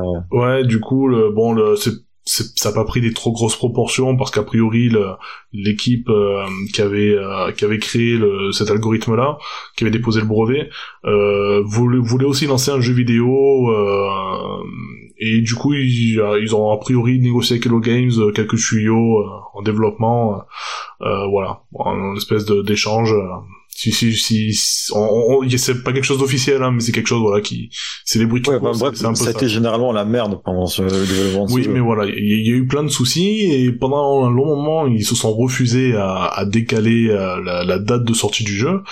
Alors euh, je sais pas si c'est eux qui ont refusé ou si c'est c'était dans leur contrat peut-être enfin de ce que j'avais entendu à l'époque c'était que c'était dans leur contrat avec Sony c'était Sony donnait l'argent à condition que le jeu sorte pour euh, juin 2016 à, à le 3 2016 en fait. c'est ça c'est que ouais Sony, Sony en gros ils ont ils ont mis la pression clairement pour pour que pour que le jeu pour que la, la, date à, mi 2016 enfin à la base c'était juin 2016 soit soit respectée. Et euh, bon même si Hello Games ont tout fait pour essayer de respecter ça ils ont quand même eu du retard puisque ça a été décalé à, à août 2016 donc euh, voilà deux, trois deux mois après la date prévue. Et le souci c'est que le jeu qui est sorti à l'époque euh, était vraiment incomplet et assez loin au final de enfin pas assez loin. Il, il était peut-être à 30% de ce qui était promis à la base. Voilà ils tenaient pas toutes leurs promesses toutes ces toutes ces promesses exactement. dont une certaine qui était l'une des plus attendues euh, enfin qui était vraiment de de, de demander c'était le, le multijoueur. Oui oui. C'est un petit peu ça qui a, qui a oui, qui a accéléré la, chute euh, de popularité du jeu. C'est ça. quand les gens se sont rendus compte qu'en allant sur la même planète, dans le même univers, au même moment, au même endroit, euh, ils voyaient pas la personne qui était en face. Et euh, ouais. c'est là qu'on s'est dit peut-être qu'en fait il y a beaucoup de choses dans le jeu qu'on reprochait au jeu, peut-être à tort. On se disait ah c'est pas aussi beau que c'était loin d'être aussi beau que, que les trailers. Il y avait des fonctionnalités qu'on voyait pas, qui, qui, qui, avaient pas l'air d'être là. On se disait bah ouais mais peut-être que bon on attendait un peu trop. Et quand on s'est rendu compte qu'il y avait ce truc là qui n'existait pas, ça a fait un premier tollé. Et le deuxième tollé, je te laisse euh, annoncer. Euh, sur le sur ce qui arrive quand on arrive euh, au centre de l'univers? Ah ouais, voilà. Ouais. Bon, on peut en parler du coup parce que c'était il y a quelques années et bon voilà, c'est c'est quelque chose d'assez connu maintenant. Ah, si tu pouvais fermer ta gueule. Euh, mais en gros, euh, quand on arrive au centre de l'univers, donc ce qui représente à peu près une centaine d'heures de jeu, euh, peut-être légèrement moins, mais voilà, on est quand même dans ce, cet ordre-là. Euh, à l'époque, Sean Murray, donc le, fameux euh, game designer, vendait à tout le monde, ouais, vous verrez, quand vous arrivez au centre de l'univers, ça va vous scotcher, c'est un truc super, c'est une aventure magnifique, ça vous retourner le cerveau, etc. Et en fait, quand on arrive au centre de l'univers, euh, c'est un grand reset. C'est-à-dire qu'on recommence depuis le début avec un vaisseau tout pété, tout machin. Et c'est ça son sa super surprise, c'est ça. Ouais, pas exactement parce qu'on arrive dans un autre univers en fait. on arrive dans un autre univers pour faire la même chose, retourner au, centre de cet univers. Ouais, mais c'est pas les mêmes planètes du coup. C'est plus les mêmes planètes en théorie, mais bon. Euh, c'est une autre seed, c'est une autre seed du, générateur euh, procédural. Ouais. Après, à l'époque, on avait fait, euh, bon, même si on n'était pas allé au bout, donc en 2016, on n'était pas allé au bout de, de l'aventure, on est quand même, moi j'ai joué pour ma part près de 50 heures. Euh, J'ai vu près d'une centaine d'heures. Voilà, euh, je pense qu'on est assez d'accord pour se dire que euh, chacun dans son temps de jeu respectif, on a vu quand même beaucoup de planètes et au final, on a quand même fait le tour de la faune et de la flore que propose le jeu. Euh, au, Alors, je suis pas certain. ouais, d'accord. Parce que moi, j'ai vu un changement au bout d'un, vers la fin, en fait, j'ai vu un changement dans la faune. D'accord. dans la, ouais, dans la faune, où on avait plus de gros, de gros animaux. Euh, des animaux un petit peu plus euh, un peu plus originaux alors que effectivement, euh, pendant les 50 premières heures j'ai vu quasiment tout le temps les mêmes avec deux trois petites variations d'accord mais après je sais pas si c'est un hasard ou pas En tout cas, aujourd'hui, c'est aujourd'hui, c'est un peu plus varié. Bah, je, je pense que t'allais t'allais euh, y venir, peut Oui. pas tout de suite. hein. Oui, oui, on peut en parler. Bah, du coup, là, on a parlé, on a parlé quand même de, de, de ce qui s'est passé à l'époque, et de, en gros, de la première version du jeu. Et bah, en fait, là, Qui était pas, qui était pas mauvaise après. Non. Moi, j'ai pris énormément de plaisir sur ce jeu, euh, même dans son état euh, où, Le- où, euh, l'état scandaleux qui a été dénoncé par par tout le monde, qui disait que bah, le jeu était pas fini et que c'était une arnaque sans nom. Mm, mm. Ouais, pour ma part, j'avais beaucoup aimé le jeu à l'époque. Après, ce qui, le seul truc voilà qui m'avait déçu, là on l'a parlé, c'est le, le fameux, euh, le fameux twist qui a, euh, qui, qui, qui t'a- qui t'attend en fait euh, au centre de l'univers. Enfin, en gros, c'est le truc qui me tenait un peu tout au long de me dire bon, ben je vais explorer davantage et le truc qui, ça m'intrigue de savoir ce qu'il y a au centre de l'univers. C'est un peu ça qui me faisait tenir euh, pour y jouer encore des dizaines et des dizaines d'heures. Et en fait, au, au final, quand j'ai su ce qui m'attendait, je me suis dit mais je vais pas encore passer 50 heures juste pour faire un grand reset quoi. Et c'est à partir de là que j'avais arrêté de jouer au jeu à, à l'époque. Mais après Et- euh, les 50 heures euh, auxquelles j'ai joué, je m'étais régalé en, en dehors de ça. Après, il y a et la partie, par exemple, enfin, je, moi, ce qui m'a vraiment déçu, c'était le côté multijoueur qui était absent dans la mesure où c'était quelque Ouais. chose qui était promis. Oui, c'était, euh, je veux dire, contractuellement, c'était promis le multijoueur Mm. et il était pas dans le jeu. Ouais. Et euh, on a eu, euh, enfin, Sean Murray, il a disparu pendant pendant pendant des jours et des jours. Euh, il y avait des gens qui ont menacé d'aller dans les bureaux pour lui péter la gueule, Ah oui, il truc, quoi. il a été hyper menacé, même avant la sortie du jeu. Déjà pendant le développement, il était menacé, hein, par justement, il... les gens commençaient à avoir peur euh, quand j'avais eu le 3, qu'il y avait des... Oui, les des- images étaient C'est ça, ils voyaient que c'était finalement un peu moins bien que ce qui était euh, prévu. Ils commençaient à avoir des doutes sur euh, bah, sur le sérieux de, de, de l'équipe d'Hello Games. Euh, Sean Murray qui était toujours dans la communication un peu positive. Vous inquiétez pas, on va y arriver, machin. Alors qu'il y a que lui qui croyait, ça se voyait. Euh, Et surtout que sur, sur les dernières semaines, il était plus, enfin, il était sur les plateaux, il était partout, il était, parce que mine de rien, Ah c'est un oui, jeu qui a beaucoup fait parler de lui, même en dehors de la sphère de, du jeu, enfin, de la presse jeu vidéo. Ouais, il était reçu par, comme tu dis, la, la presse jeu vidéo, par plein de youtubeurs euh, populaires, enfin ouais, ouais. Et il- même dans des médias plus traditionnels, enfin, Ouais, on a entendu sûr. parler vraiment partout. Mm, mm, Ouais, ouais, c'était d'un coup une, une espèce de, de superstar du, du jeu vidéo. ouais. Et il défendait un peu son truc, il essayait de rassurer les gens euh, sur, euh, sur les mises à jour qu'il allait venir. Et il a tenu parole. Ça, euh, c'est un peu ça, le truc, c'est qu'à l'époque, à l'époque, enfin, un gros bad buzz du coup. Mais on, on s'est rendu compte qu'ils ont tenu parole puisqu'ils ont continué à maintenir des mises à jour du jeu gratuites en plus, euh, et où ils ont, ben voilà, le, le jeu aujourd'hui ressemble euh, enfin Ouais, au jeu annoncé. il le dépasse même largement parce qu'il y a, il y a plein de choses qui n'étaient pas attendues et qu'on nous, a- qu'on nous propose. Et si vous voulez, maintenant on peut en parler de, de ces choses-là. Voilà, parce que donc il y, a- il y a eu plusieurs mises à jour successives, euh, une à peu près tous les six mois euh, depuis ou une fois par entre une fois et deux fois par an Mhm, depuis euh, depuis 2016. Ouais. Euh, en- par contre, ce qui a été très long, c'est avant la première mise à jour, qui où là on a eu zéro communication et on savait pas du tout si le jeu était à l'abandon, ou si c'était barré aux îles Caïmans avec nos avec nos thunes, ou s'il continuait de bosser dessus comme comme il avait promis. Force est de constater qu'il a continué à bosser dessus et qu'il s'est jamais arrêté. Enfin, en tout cas, peut-être pas, je sais pas lui en particulier, mais en tout cas son équipe, ils sont tous, ils sont toujours en train de bosser dessus. Euh, le jeu continue d'évoluer et aujourd'hui, on a un jeu qui est euh, qui dépasse tout ce qu'on attendait, tout ce qui avait été promis en tout cas, où on a du vrai multijoueur, on a des hubs où on peut se retrouver, on a des missions, on a des, on a plusieurs euh, plusieurs histoires qui viennent s'entremêler. Ouais. On a un support de VR sur le PSVR et j'imagine sur PC aussi. Je sais pas, j'ai pas vérifié pour pour le PC, mais en tout cas sur la sur la PS4, on a le support VR. Mhm. Euh, c'est des choses qui n'étaient pas forcément demandées et qu'on attendait pas du tout. On se disait, euh, bah non, on va, on, on en fait, il y a un moment donné, voilà, on s'était dit, on n'ose plus espérer ce qu'on va, ce qu'on va avoir dans ce jeu. Parce qu'on a été tellement déçus et en fait, ils sont arrivés derrière avec, euh, en travaillant silencieusement, sans faire d'annonce, euh, à nous surprendre tous les, voilà, une à deux fois par an en disant, bah voilà, nouvelle euh, mise à jour. Et on ajoute ça dedans. Et les mises, à- les, il y a une vidéo de présentation, euh, la tradition qu'ils ont respectée depuis, de- depuis la première mise à jour, c'est une vidéo qui présente toutes les nouvelles features et qui est euh, qui est assez longue et qui présente les features les unes après les autres et qui qui sont c'est juste incroyable en fait quand on voit ce que le jeu est avant la mise à jour et ce qu'il devient après tout ce qu'ils ajoutent dedans c'est énorme il y a certaines mises à jour qui ont euh, des ajouts qui représentent l'équivalent d'un d'un d'un nouveau jeu Mhm. Et euh, c'est du coup c'est enfin c'est quel- quelque chose d'une démarche qui est extrêmement généreuse extrêmement respectueuse du joueur. Et euh, je, je pense pas qu'il y ait une autre en, qui est, qui est un, un autre studio ou un autre jeu qui est connu ça comme ça voilà une un suivi comme ça sur des années parce que là on, on en parle on est quatre ans après la sortie quand même. Mhm. et euh, on continue d'avoir des mises à jour qui sont qui sont incroyables où le jeu continue de se développer et de d'a- d'accueillir des, des nouveautés qu'on n'attendait pas. Aujourd'hui on peut conduire des mechas on peut euh, dresser des animaux les élever euh, les, les monter.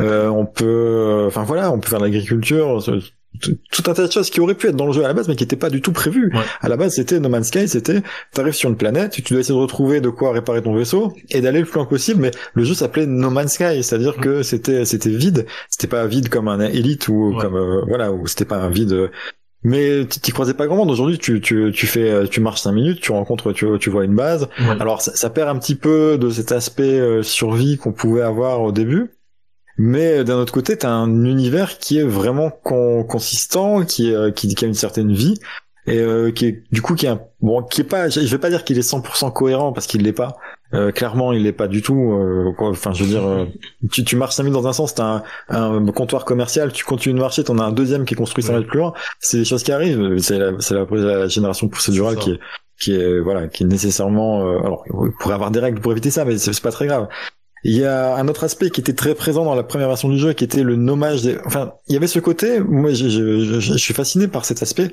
c'est ce côté euh, tu t'appropries une partie d'un univers virtuel tu, tu te poses sur une planète, tu nommes la planète, tu nommes tous les animaux que tu y croises, toutes les espèces, tous les, les végétaux, les pierres. Tu peux nommer les pierres, tu peux les appeler pierres. Oui. Et euh, ça, c'est la, la première planète, comment elle a été appelée hein. Euh, oui, c'était euh, une planète qui, qui, qui est censée habiter euh, où, où habitait un certain Robert, Ouais, c'est ça. et s'appelait l'habitat euh, Robert. L'habitat Robert. Il y a une deuxième base, l'habitat Robert 2, dans, dans laquelle siège euh, Ouais. un, un monument, euh, voilà, On a passé beaucoup de temps sur l'habitat Robert. On a visité l'habitat Robert de que on s'est posé sur l'habitat Robert. On a, on a passé, on a eu beaucoup de plaisir sur l'habitat Robert. C'est ça. Ensemble, hein. Euh, je veux dire, c'était quelque chose de collectif. On est, euh, on a partagé, euh, On a fait partagé l'habitat Robert. c'est Robert, quoi. C'est ça. Et euh, voilà, bah, l'habitat Robert, c'est euh, c'est un coin qui nous appartient dans No Man's Sky. C'est un univers qui, est, euh, qui est virtuel, mais mine de rien, on a notre trace dessus. Il y a les traces de l'habitat Robert sur. Ah, J'ai pas eu le dire, celle-ci, je crois que t'avais arrêté avec le jeu de mots, quoi, mais... Mais ça vient tout seul. Et on a, on a passé une soirée complète à, pas dire qu'on avait trouvé des mines d'ammoniac sur l'habitat Robert. Des... Qu'il y avait des insectes chelous sur l'habitat Robert. C'est ça. Euh, Que l'habitat Robert peut faire peur. c'est vrai. Mais... Mais elle peut aussi être accueillante sur l'habitat Robert. Et, donc voilà, bah, ça, ça, ça fait. Imagine, tu peux avoir un voyageur qui un jour se perd dans l'univers de dans, dans No Man's Sky et arrive sur une planète euh, complètement en détresse avec son vaisseau qui est prêt à lâcher et il a plus rien, il a plus rien pour survivre et il se pose sur l'habitat Robert. Il faut quand même préciser que c'est l'habitat, L apostrophe H A B I T A T, et plus loin Robert. Attends, tu croyais quoi? Enfin, je veux dire, euh, on, on sait jamais, des, des gens qui auraient des, euh, un esprit un peu mal, mal placé pourraient s'imaginer autre chose. vraiment, mais t'imagines, mais sortez votre votre esprit de de la. De l'habitat Robert. Tu dis gutter en, en anglais, en français Mais bref. Get your mind off the gutter. Mais. J'ai trop de mal avec le français. J'ai j'ai trop de mal avec le français parce que c'est une langue que je parle peu finalement. euh, L'essentiel de mon temps, je parle plus l'anglais et peut-être un peu le japonais, mais le français c'est quand même un peu difficile. Oui, on a accueilli Mathieu, euh, alias Ultra Chili, qui vit en France euh, pendant le confinement.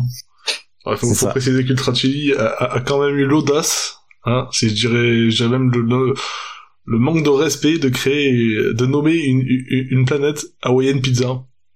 Et Euh, est-ce que c'est pas la meilleure planète sur laquelle on s'en sort le mieux? Alors objectivement, et ça me fait mal au cœur de le dire, mais à l'heure actuelle et en l'état de nos connaissances, c'est la meilleure planète. Oui. je- Ah, c'est- elle est vraiment prête, Il y a tout, il y a tout ce qu'il faut. euh, Elle est reposante. euh, C'est c'est Hawaï, quoi. Mm, Après, mais- honnêtement, Jérémy, Jérémy, pardon. Oui, oui.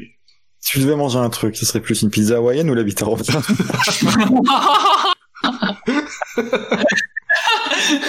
est con. Joker. Non, mais carrément. ouais. Alors il faut savoir que sur euh, Hawaiian Pizza, il y a quand même une base qui, qui, qui mène la fronde qui est en fait le, le, le siège du parti communiste anti-pizza hawaïenne. Et euh, c'est un endroit auquel il faut absolument se rendre pour euh, pour recréer euh, et rejoindre voilà l'opposition à cette pizza hawaïenne qui qui nous donne. En, tant que voyageur, je n'ai fait que atterrir à, ce, cet endroit-là. Hein. Je ne suis jamais allé ailleurs euh, sur Hawaï. Tu, tu, tu, remarqueras que les arbres euh, s'appellent arbres anti-pizza hawaïenne, que, que, les plantes s'appellent plantes anti-pizza hawaïenne, euh, que absolument tout s'appelle anti-pizza hawaïenne. Quand vous arrivez sur ma base, il y a un message qui s'affiche au milieu de l'écran qui dit bienvenue à toi, amateur de pizza hawaïenne. Et je sais que vous n'êtes pas allé, sinon vous me l'auriez dit. Non, non, de la Hawaiian de Hawaiian Pizza. Je vous accueille malgré tout. Mais je, je pense que j'ai jeté un œil euh, à ta base un de ces jours, mais bon, pour l'instant, tu fais partie de la nuit. Donc... J'ai des toilettes sans fond. Enfin, c'est, euh, tu peux plonger dans les toilettes et t'y noyer.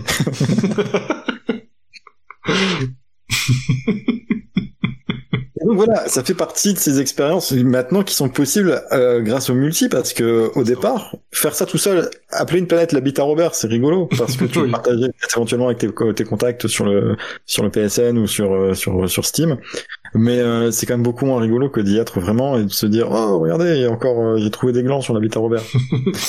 euh... Il faut d'ailleurs dire euh, aux, aux, aux, auditeurs qui ont peut-être pas forcément joué à No Man's Sky euh, qu'il y a y a un côté un peu phallique dans énormément d'espèces du jeu. Euh, ils ont il y a beaucoup d'animaux enfin d'animaux d'êtres vivants plutôt avec des têtes de bites. on on, explique, on, on, se l'explique pas mais et même et même des arbres en fait. oui voilà même des minéraux et tout ça il y a, il y a énormément de. C'est ça. Est-ce que c'est pas est-ce que c'est pas dans l'ordre naturel de, de la création? Oh.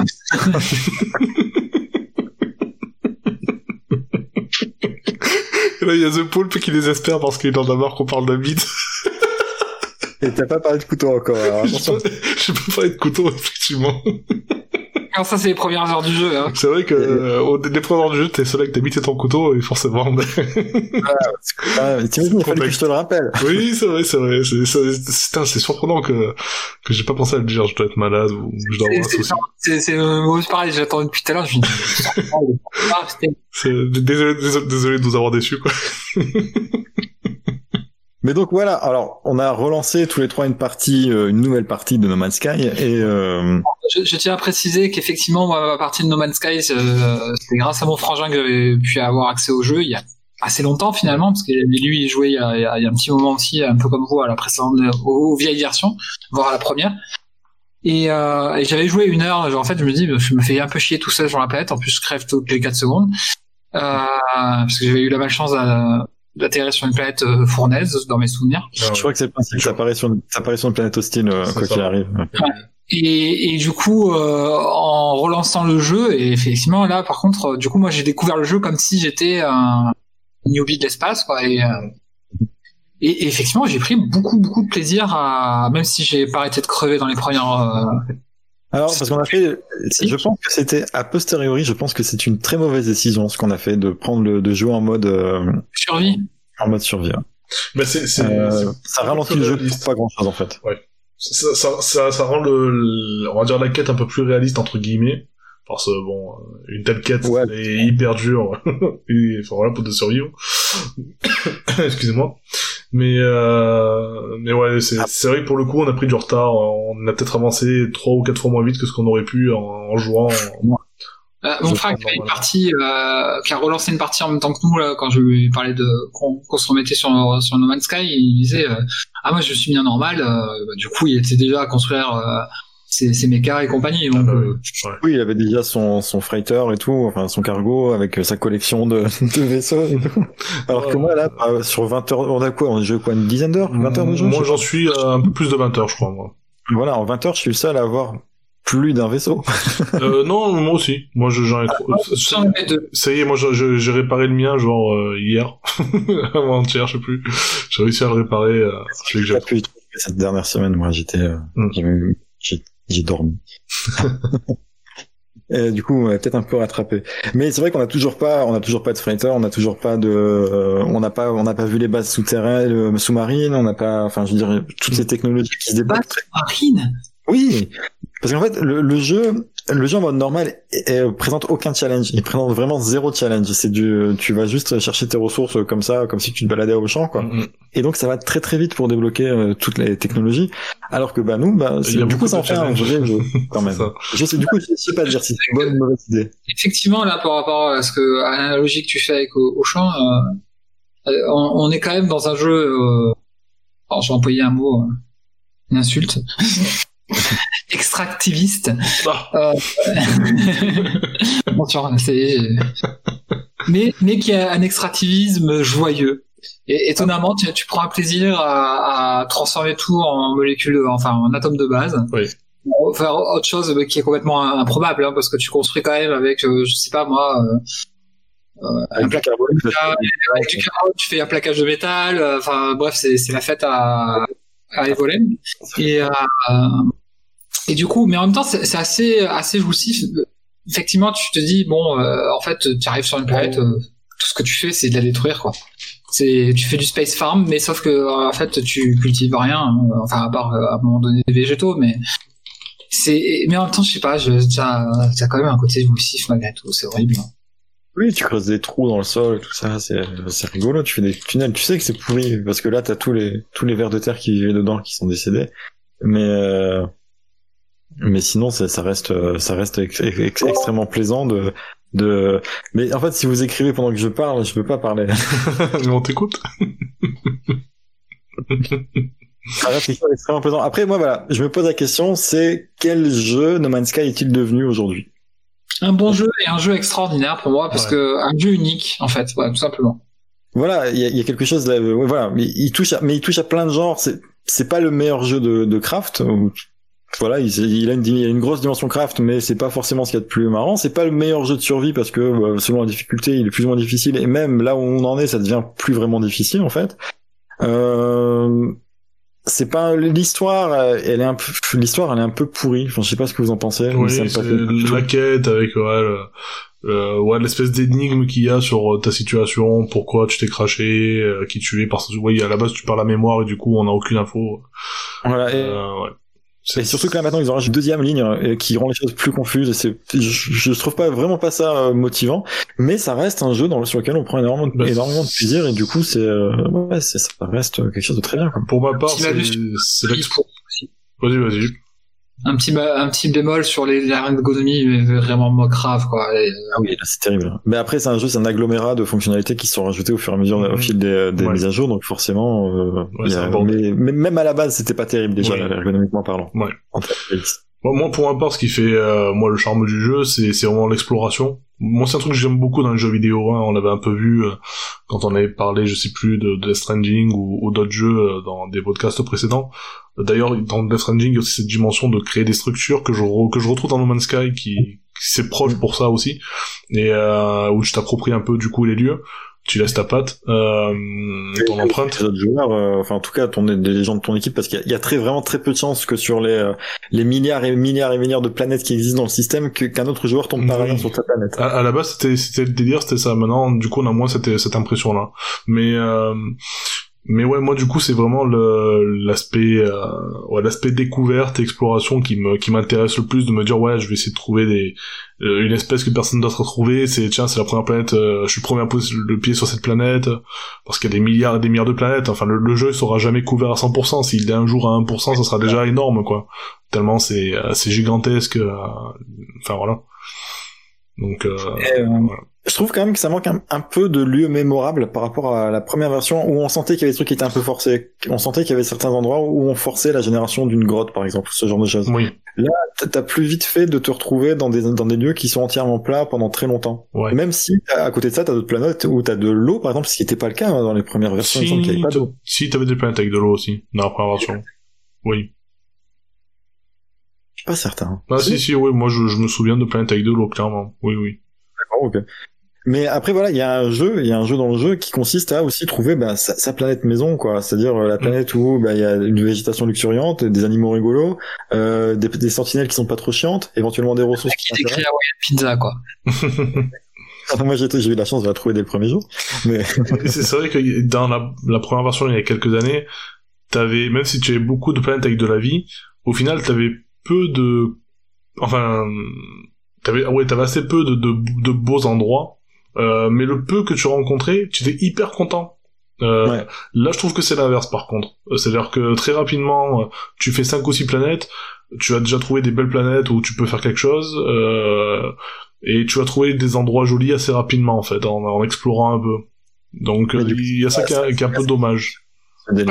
Effectivement, euh, la première planète où on a tous dû se rendre euh, Mm. une fois qu'on a un peu déco- décollé notre vaisseau, effectivement, elle était assez magique. Et moi, je- j'ai eu un espèce de moment d'émerveillement assez incroyable. D'ailleurs, tu as partagé euh, sur euh, sur le PSN euh, une photo de cette planète. Et euh, c'est comme si on était dans un monde de bulles de savon. Et euh, effectivement, c'est un espèce de waouh, un effet waouh. C'est vrai. que j'ai pas réussi à retrouver euh, et, par ailleurs. Ouais. Je me dis ah tiens c'est une planète elle est jolie. et J'ai l'impression de me retrouver dans Day of the Tentacle.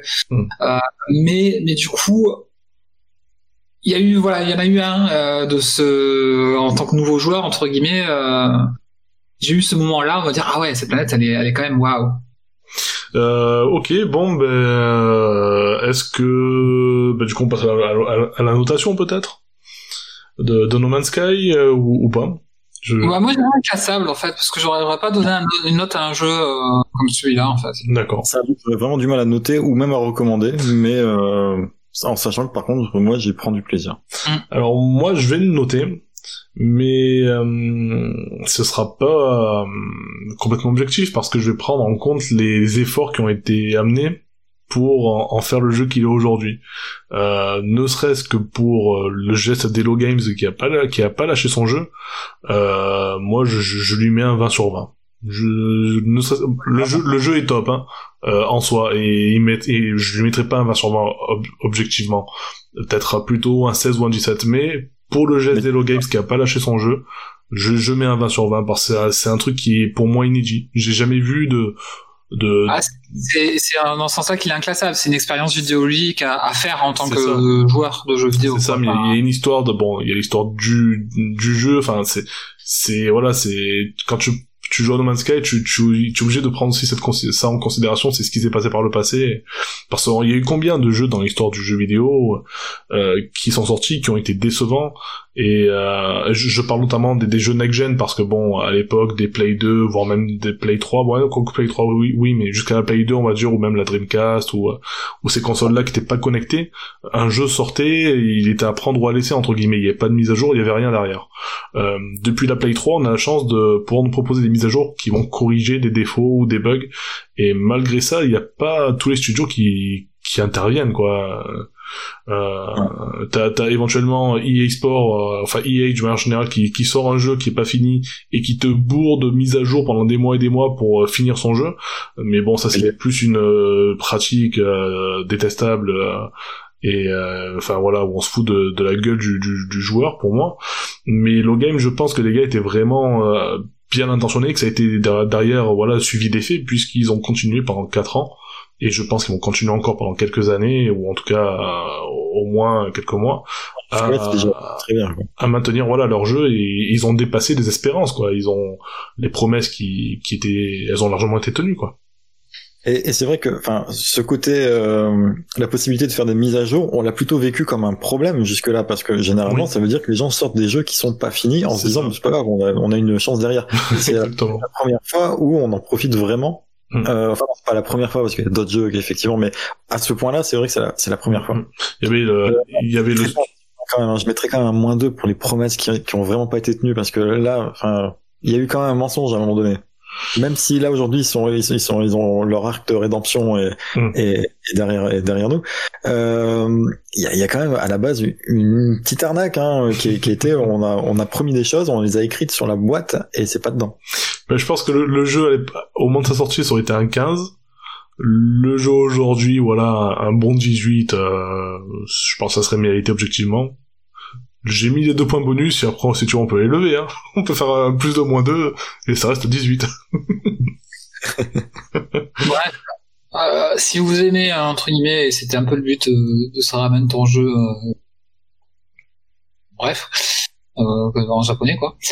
Et, euh, euh, si vous aimez la SF, fa- faites ce jeu. oui, clairement. Et, et un jour, on parlera de d'élite, euh, qui est un autre style d'exploration, plus réaliste du coup, mais dont on va pas parler aujourd'hui, parce que je pense que là, on peut euh, embrayer sur le teriyaki et le c'est quoi le sushi.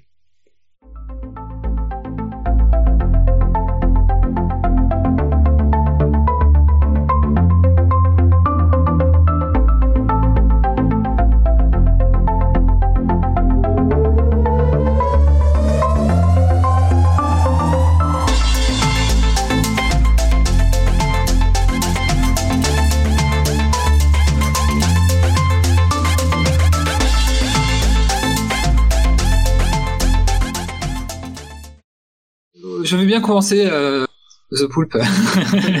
The Poulpe va commencer avec son sushi. Alors, qu'est-ce qui te Alors, tracasse en ce moment Bah, il y a tellement de choses, mais euh, bon. Euh, en fait, c'est la fameuse loi de sécurité globale. Je vais pas revenir sur ce fameux article 24 à cause de tous les mots euh, imaginables, même si je pense qu'effectivement, euh, il faudrait repenser, donner beaucoup plus de moyens à la police qu'est-ce qu'elle en a maintenant, avoir une hiérarchie qui ne soit pas euh, limite dans ses orientations politiques. Euh, je vais m'abstenir d'aller plus loin dans ces considérations-là. Euh, pour parler de l'article 22 qui est tout autant problématique, euh, celui qui concerne l'usage des drones. Actuellement, euh, les drones sont déjà envahis notre espace euh, pour en flotter pas loin des, près des écoles, euh, près des enfants. J'ai trouvé ça légèrement flippant. Ouais. Et du coup, je me suis intéressé, ou plutôt je me suis intéressé à ce qu'en a fait le, qui va être mon teriyaki, donc je fais le lien. Hmm. L'article qu'en a fait Ouzbek Erika, donc un magazine dont je vous parlerai dans mon teriyaki, euh, en fait, qu'est-ce qu'on peut craindre, euh, qu'est-ce qui existait déjà, en fait, et qu'est-ce qu'on peut craindre ensuite? Euh, Ce qui existe déjà, en fait, c'est un flou juridique, c'est-à-dire pour l'instant un vide même juridique, c'est-à-dire dans le sens où en fait les on va dire les forces de l'ordre se ne gênaient pas pour euh, contrevenir à la loi, alors que à la base ils n'avaient pas forcément le droit d'utiliser les drones. D'ailleurs, ils se sont fait rétoquer plusieurs fois euh, quand des associations comme la Quadrature du Net euh, les ont plus ou moins attaqués en justice. Et qu'est-ce qui a été fait avec la loi de sécurité globale et quelles sont les conséquences? Elles sont plusieurs niveaux en fait.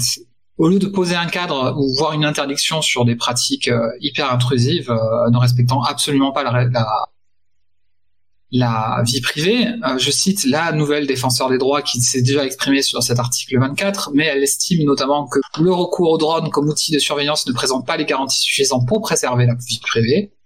Les drones permettent une surveillance très étendue et particulièrement intrusive, contribuant à la collecte massive et indistincte de données à caractère personnel. Donc en gros, la défenseur des droits, elle dit niet. Donc on se pose des questions, qu'est-ce que ça pourrait avoir comme effet négatif? Parce qu'effectivement, une technologie c'est bien, mais on pense toujours aux, potentiels effets pervers. Et ben en fait, la loi, elle a permis, elle permet de légitimer en fait l'utilisation qu'elle a déjà faite par les forces de l'ordre, à savoir utiliser des stratégies anti-manifestation, c'est-à-dire euh, les drones permettent d'avoir des données, des informations euh, aériennes sur euh, comment lancer euh, ou envoyer les gaz lacrymaux, en fait bâtir véritablement, pour moi, c'est que mon opinion, hein, ça n'engage que moi, une stratégie de guerre. Euh, c'est aussi une dissuasion massive euh, de manifester, dans le sens où on sera reconnu. Pour le moment, nous portons des masques, nous sommes étrangement protégés, mais quand ça ne sera plus le cas, effectivement, euh, c'est une collecte massive d'informations et ce qui permet effectivement le fait que ce soit aussi des caméras, euh, le stockage euh, des opinions politiques des personnes qui manifestent, quelle que soit la manifestation. Vous allez me dire, c'est déjà le cas en allant surfer sur Internet, sauf que c'est pas les mêmes personnes qui sont concernées. Hmm. Et là où on peut avoir euh, des gros problèmes euh, et que cette loi sécurité globale, au lieu de réduire, on va dire, la, la fracture qui peut exister entre la police et les citoyens, à savoir véritablement une forme de confiance partagée qui malheureusement est rompue euh, au vu des images justement que les journalistes et les citoyens ont produites, et je néglige pas l'inverse, hein, c'est-à-dire que d'ailleurs on en voit malheureusement euh, pas assez, c'est-à-dire aussi euh, des images montrant les violences euh, commises sur les policiers. Effectivement, celles-là, elles sont euh, généralement peu euh, médiatisées. Ouais, ouais, mais c'est pas pareil. Enfin, je veux dire là. Ouais, après, on reviendrait sur, sur la question de, effectivement, l'un a le droit à l'usage de la violence, l'autre, euh, voilà. Je rentrerai pas dans ce débat parce Aucun des deux n'a le droit, mais normalement. Mais... un qui, voilà, quand même, euh, c'est un peu le pot de terre contre le pot de fer dans cette histoire. Et pour finir sur cette question-là, en fait, on peut être associé de manière fortuite avec des individus, eux, qui font usage d'une violence extrême, euh, juste en étant au mauvais endroit, au mauvais moment. Euh, et ça peut finir de manière très très grave. Donc, euh, du coup, en fait, c'est problématique parce que encore une fois, on est dans une dans une absence de contre de garde-fou en fait, de contre-feu. Et euh, si on laisse entre guillemets euh, les drones en fait gouverner nos vies, je sais pas si vous avez entendu déjà en centre-ville euh, les drones nous annoncer de leur voix robotique euh, qu'il faut porter le masque, détecter les gens derrière. Ça fait flipper, ça fait très très peur. Ça fait très très peur en fait, et, et je trouve que c'est pas le but en fait, c'est pas le but qu'on est que le citoyen lambda que nous sommes, que je suis en fait, ait peur de ça en fait. Ouais. Euh, euh, j'ai envie de me sentir en sécurité, non pas parce que justement il y a une présence policière massive, mais j'ai envie du contraire, c'est-à-dire de me sentir en sécurité en voyant euh, les policiers qui sont garants euh, d'une paix et d'une paix aussi sociale. Mm. Et, et c'est là en fait que cette loi de sécurité globale, de manière globale justement, je pense, va en faire empirer les choses, en fait, en, dans ce lien qui est nécessaire entre euh, entre cette euh, police qui nous protège, en tout cas qui est censée l'être, et euh, nous qui sommes aussi censés respecter la loi. Vous avez vu euh, sécuritaire, la police d'écriture floue? Ah, j'adorais. ouais, c'était marrant ça. C'est très drôle. Du coup, Ced, est-ce que tu veux nous faire part de ton sushi? Euh, moi, mon sushi, c'est c'est la PS5. Hein. C'est la PS5 mon sushi. J'ai plusieurs sushis avec la PS5. La PS5 qui a fait tomber toutes les boutiques de vente en ligne pendant une demi-journée pendant sa sortie.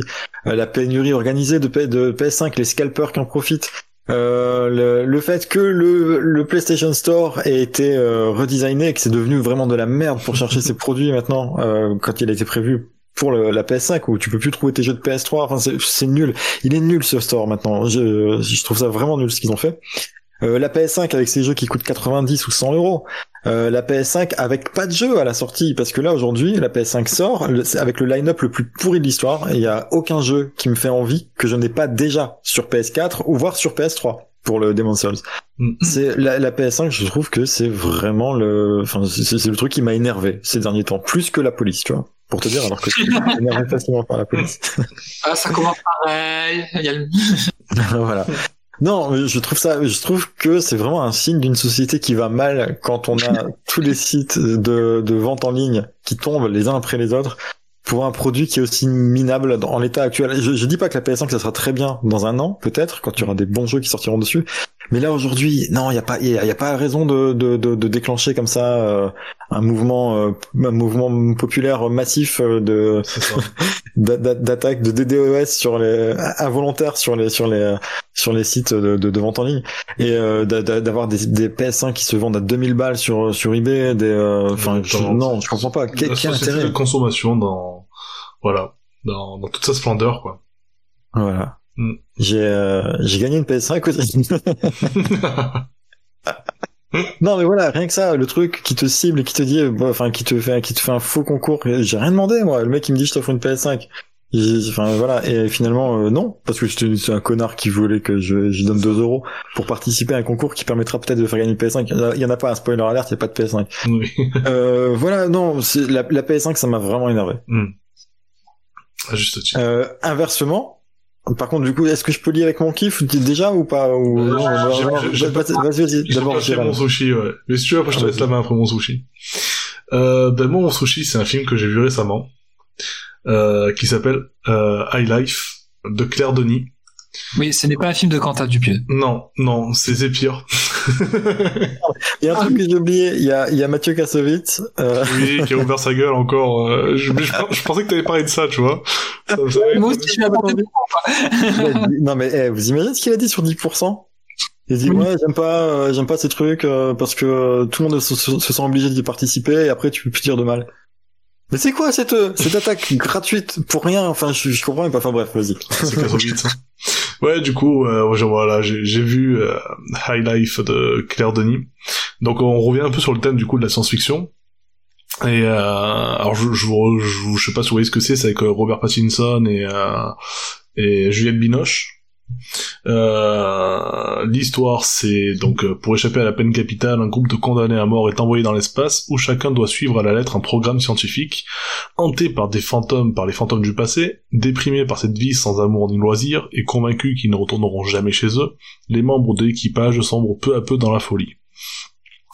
Mm. Euh, sur le papier, moi, je trouvais ça intéressant. Juliette Binoche dans l'espace, ça te, ça te parlait?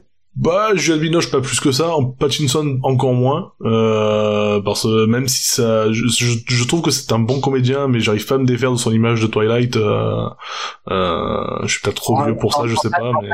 Tu, tu auras le syndrome Dica- DiCaprio et c'est bon, ça passera. Bah, DiCaprio, ça m'est passé il y a très très longtemps, quoi. Mais euh, mais ouais, avec Pattinson, pour l'instant, je, je, je, je sens que j'arrive bientôt, parce que je l'ai vu dans quelques films qui sont vraiment pas mal et intéressants. Mais peut-être peut-être que dans Batman, ça ça va rattraper le truc, je sais pas, de voir hein, ce qu'il qu'il voit en Batman. Mais pour l'instant, Pattinson, voilà, déjà ça, à la base, ça ça me bloque un peu. Mais bon, je me suis dit allez, on passe au dessus. Le film a l'air sympa. Et, euh, en fait non, j'ai pas tenu plus de 20 minutes, je crois. Ouais, à ce point-là, ouais. Ah oui, c'était, j'ai rarement, ça, ça m'est rarement arrivé dans ma vie de, de couper, de, de couper un film au bout de 20 minutes. Mais quand je dis rarement, ça a dû m'arriver peut-être euh, deux ou trois fois. Là en mémoire, j'ai euh, Ghost of Mars que j'avais vu, à, je sais plus, à 12 ou 13 ans. À l'époque, j'ai pas du tout accroché. Euh, moi, ça- C'est pour moi, mais Hmm Carpenter. ouais, c'est ça. t'avais 13 ans que tu avais pas... Oui, bah, pourtant, à la base, je- je- à, à la base, j'adorais euh, Carpenter, mais je sais pas, ce film-là, au bout d'une demi-heure, il m'a gonflé, et pareil, je l'ai, je l'ai coupé. Euh, et donc voilà, il y, y a ce film-là, il y en a peut-être un deuxième que dont je me souviens pas, et il y a ben, High Life, qui doit être le troisième film de ma vie, que voilà, que je coupe au bout de 20 ou 30 minutes. Et... Euh, en fait, voilà, ce qui m'a déçu dans ce film, c'est qu'on me vend de, de l'espace. Alors là, euh, on n'est plus sur le truc de RDSS. Je m'attendais pas forcément à me dire, voilà, euh, euh, je vais, je veux voir des trucs, je veux pas de son dans l'espace, des machins. Non, ça, je, ça, je, je, je suis prêt à accepter un truc si on me vend pas ça comme de la RDSF. Euh, voilà, mais je m'attendais à voir un huis clos, quoi, un truc un peu sympa, euh, parce que c'est a priori ça le, le sujet. Et en fait, il euh, y a rien qui permet d'être, euh, de rentrer dans l'histoire. Il y a, y a rien d'immersif parce que les, je vous assure, et je suis pas Marseillais, enfin, on est Marseillais bien sûr, mais, mais je, je- j'exagère pas en disant ça, mais euh, je suis sûr qu'on peut faire mieux ou aussi bien en termes de, de voilà, de rendu, nous trois avec une caméra que, que ce film-là. C'est-à-dire que le truc, ça se voit que c'est Challenge accepted. Ah mais le- ça, ça se voit que c'est du- voilà des, des décors en, en carton euh, tournés dans un dans un appart euh, du centre de Paris. Enfin, ça se voit trop. C'est euh, y a- je vous jure, on vous vend ça comme un vaisseau spatial, on dirait qu'on est dans un putain d'a- d'appart haussmanien à la con quoi. Euh, Peut-être c'est fait exprès, non? Peut-être t'as t'as pas regardé assez longtemps pour, pour savoir euh, la raison pour laquelle c'était comme ça. Bah euh, non, je, je pense que c'est euh, Claire Denis qui, qui est dans un délire de tiens, je vais faire un truc un peu euh, un peu un peu artistique, euh, ou encore de, de la branlette intellectuelle à la con quoi. Et euh, voilà, pareil, la gravité, on on n'essaie même pas de savoir ce que c'est, ça ça n'existe pas. Enfin, la, pesanteur, ce genre de choses. euh, le, pareil, des- même même l'espace quoi, ça donne pas envie. Enfin, non, franchement, c'est c'est n'importe quoi, c'est nul. Euh, il y a rien qui permet de, de, de rentrer dans l'histoire. Euh, donc euh, voilà, moi j'ai coupé court et j'ai trouvé ça vraiment vraiment nul à chier. Et je me suis, j'ai quand même poussé la curiosité parce que je, je suis quelqu'un qui arrive facilement à se mettre en question et à me dire bon est-ce que là c'est moi qui déconne ou est-ce que est-ce que je, je, je suis un peu dans le vrai?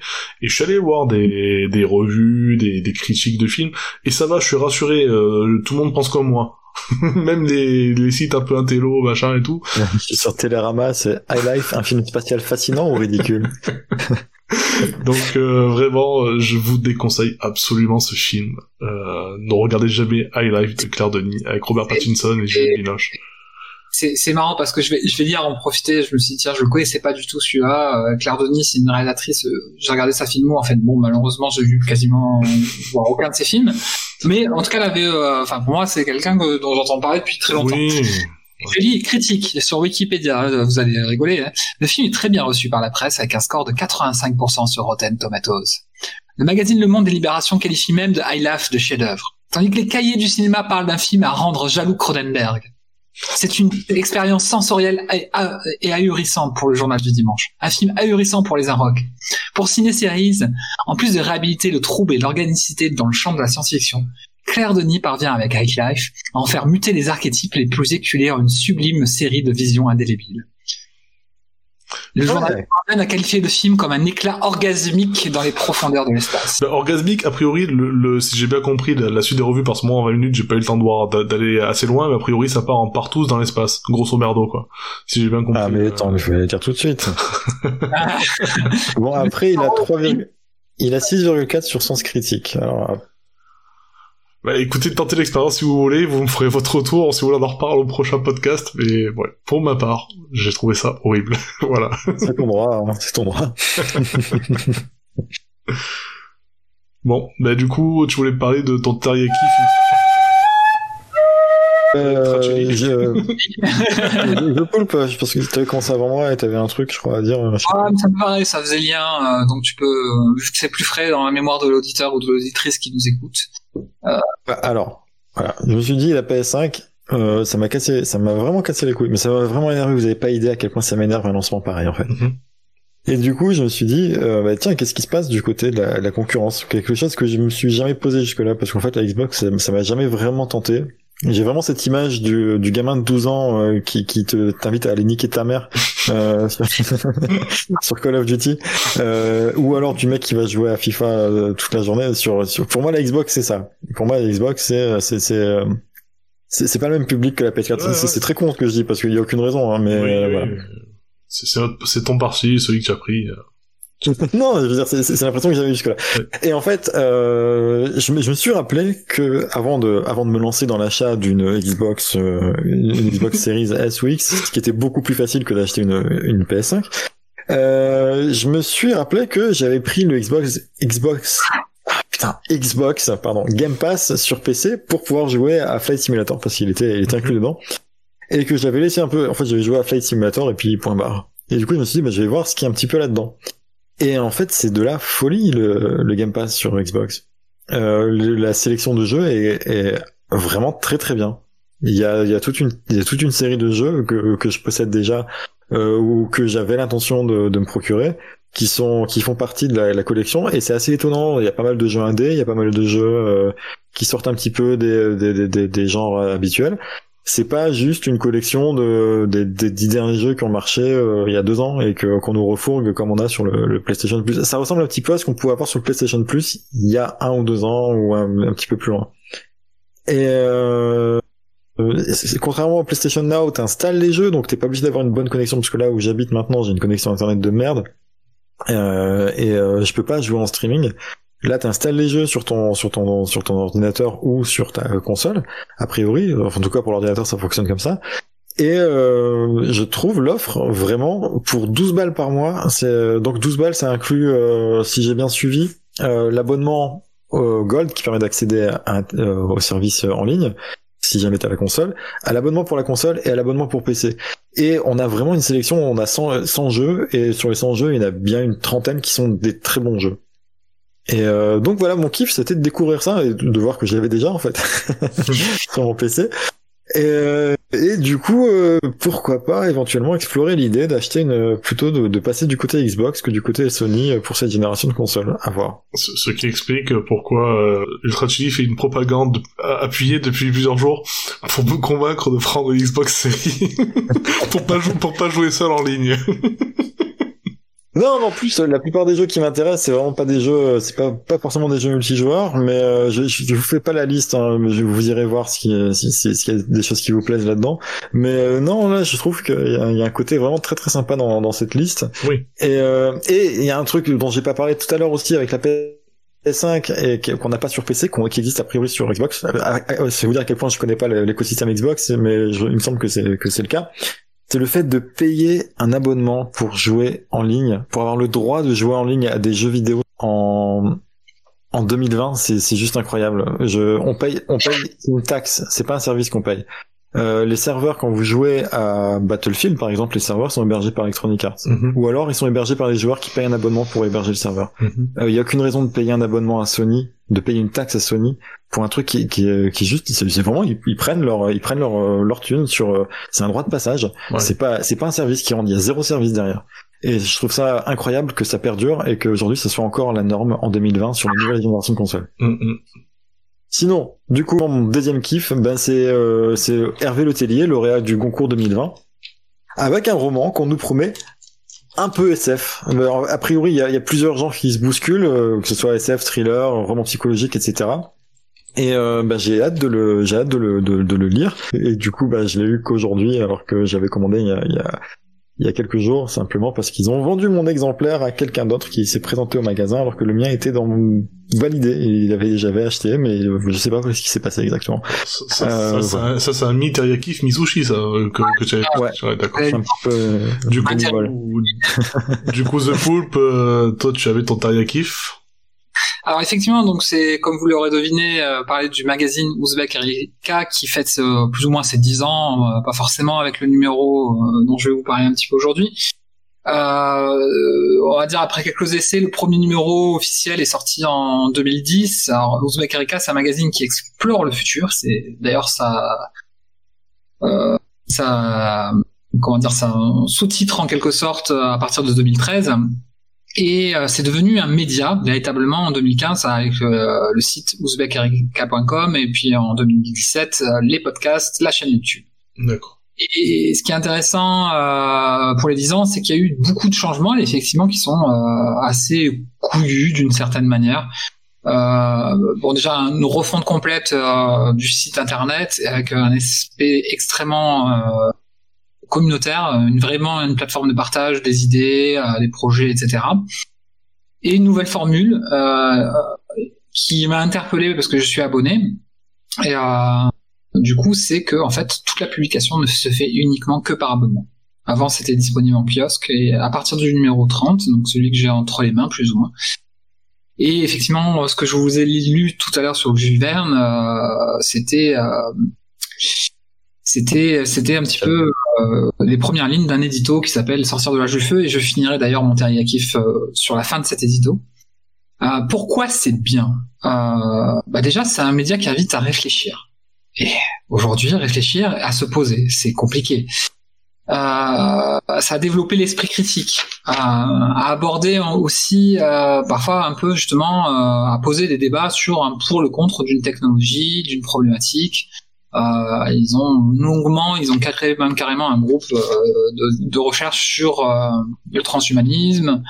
Ils, apportent aussi quelque chose qui est assez rare en fait dans les médias actuels, des vraies propositions en fait, en, les testant, en, en, testant leur côté réaliste, leurs applications, les, les potentielles problématiques que ça peut soulever, et aussi les contraintes.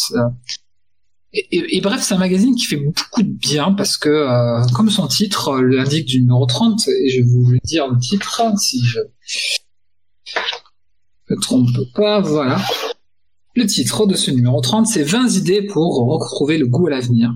Hmm. Et en fait, on est sur 20 idées, c'est, je vais vous en lire quelques-unes, je les titres. Et si, je joue au hasard, et si on crée une nation Terre sur une blockchain? Et si on crée un péage sur euh, la pub en ligne? Hmm. Et si on institutionnalisait euh, la MSR Et si on vendait la Joconde pour aider la, culture? Il y a, y a, tout un tas euh, d'articles qui sont, euh, là j'en suis à peine au début, j'en ai une quinzaine de propositions, et elles élaborent leur euh, faisabilité, qui les soutient, qu'est-ce qui pourrait les empêcher, etc. Ouais.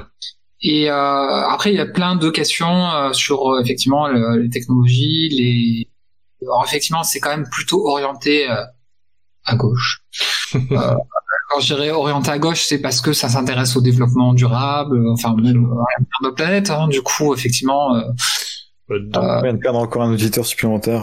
Ah. ça Andrés, c'est à toi que c'est. le, macroniste de base, effectivement, aura un peu de mal à, à, s'y retrouver, je pense. Ouais. Ah, quoi, que j'en sais rien en fait au final. Mais euh, je trouve que voilà, et ils ont un attrait bah, évidemment euh, assez extraordinaire euh, poussé sur la, la science-fiction.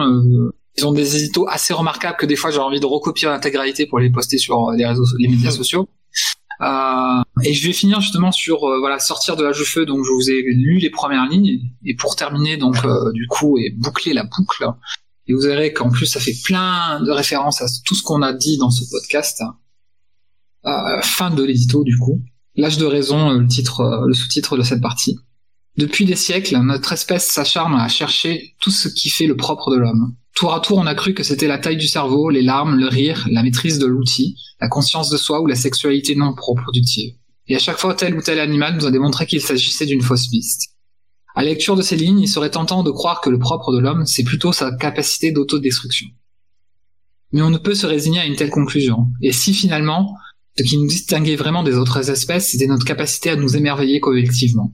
À s'enthousiasmer par exemple devant les images d'un jardinier de MacGregor, petit oiseau de Nouvelle-Guinée, capable de travailler pendant sept ans à la construction d'un même berceau pour attirer une femelle, et en guise de parade, de gratifier celle-ci d'imitations parfaites de chants d'oiseaux, de cris d'enfants en train de jouer ou du bruit d'une chaude d'eau. Véridique, il faut voir la danse des oiseaux sur Netflix pour y croire. Il est plus difficile de vénérer ce dont on jouit, déjà que de rêvasser à décrocher les lunes. Écrit Sylvain Tesson dans La Panthère des Neiges, Gallimard 2019, récit de son passage au Tibet sur les traces du félin en forme d'éloge à l'affût et de la patience. L'écrivain voyageur a raison. Pourtant, sans forcément renoncer à nos rêves d'exploration martienne, tout semble indiquer que notre mission de vie pour ce siècle consiste à préserver dans la mesure du possible la beauté et la complexité du vivant. Et par là, même notre capacité d'émerveillement que ce dernier si sait si bien entretenir. Alors seulement, les méga-feux et les servantes écarlates redeviendront de la fiction. Euh, j'ai pas dit le titre du bouquin, c'est l'anomalie au fait, tout à l'heure. Ouais, c'est vrai. l'auteur, pas.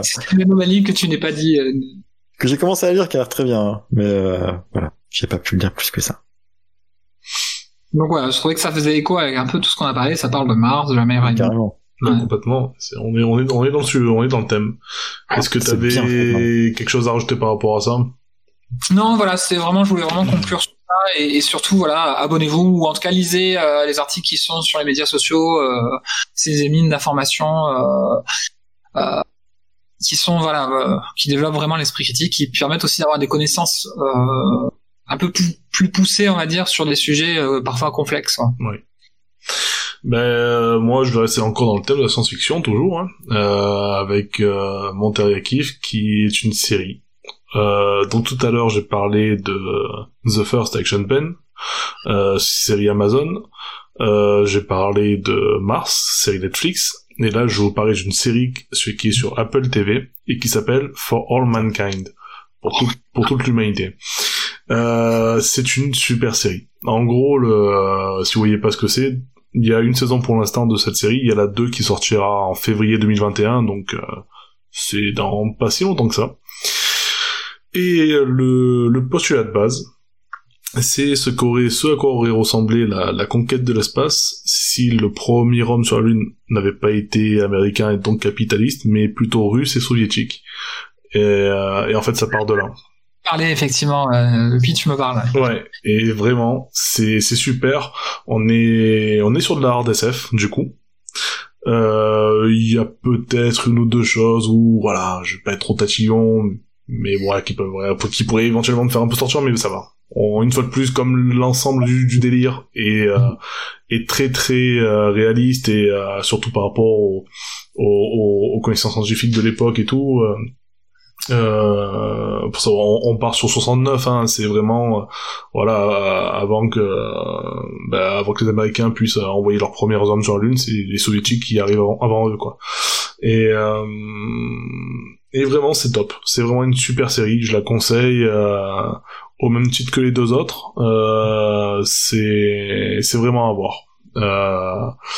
Euh, pareil, hein, c'est on, on, s'attarde pas uniquement sur le côté, euh, on va dire, euh, fusée qui vole dans l'espace et qui va sur la Lune. On, on voit aussi la préparation, les enjeux politiques, les enjeux économiques. Enfin, c'est, on voit ça sur plusieurs niveaux. C'est, vraiment excellent. Vraiment, For All Mankind sur Apple TV. voilà, je, je le conseille très fortement. Du coup, des trois, tu nous il fallait en regarder une sur les trois, tu conseillerais laquelle Dur, dur. euh, pour le côté euh, instructif, je dirais Mars. Parce que, enfin, ça dépend ce que j'attends. Voilà, si tu veux, si tu veux apprendre des choses, peut-être plus plutôt Mars, parce que, euh, voilà, comme j'ai dit, c'est, comme je le rappelle, c'est une série qui est semi, euh, semi documentaire, semi série. donc, voilà, si, si on va apprendre des choses, c'est plutôt là avec des vraies connaissances scientifiques. Et si on veut voir plutôt les dessous euh, d'un événement comme euh, ben, un voyage spatial sur une autre planète ou, sur la Lune, plutôt ben, The First ou, euh, ou For All Mankind. Ok. Voilà. Après, c'est, ouais, ça, ça fait partie des trucs hein, que je trouve un petit peu relou aujourd'hui. C'est, ben, tu c'est trois séries sur trois réseaux différents. Oui. Voilà. Bon, je, je, je, je, je ne cache pas que je, je, je n'ai payé pour aucun de ces services pour les visualiser. non, mais en plus, moi, Alors, dire que Jérém est un pirate. euh, Non, ah non, non, j'ai des conneries parce que j'ai Netflix. Et Mars, j'ai regardé sur Netflix. Ouais. parce que moi, j'ai Netflix, j'ai euh, euh, Prime, Ouais. j'ai Wakanim, ADN, Crunchyroll. Tu- T'imagines, ça, ça me coûte une fortune pour regarder. Quelquefois, je suis obligé de regarder le début d'une série sur un, sur un service et regarder la fin sur une autre, quoi. Ouais. Je veux dire, euh, pour regarder Attaque des Titans, tu peux regarder le début sur Netflix, tu veux regarder la, tu veux regarder la, la saison 3, il faut que tu changes de service. Enfin, Hmm. c'est, euh, c'est, un peu compliqué, non, ce, ce, ce qu'on nous propose là aujourd'hui? C'est vrai, c'est vrai.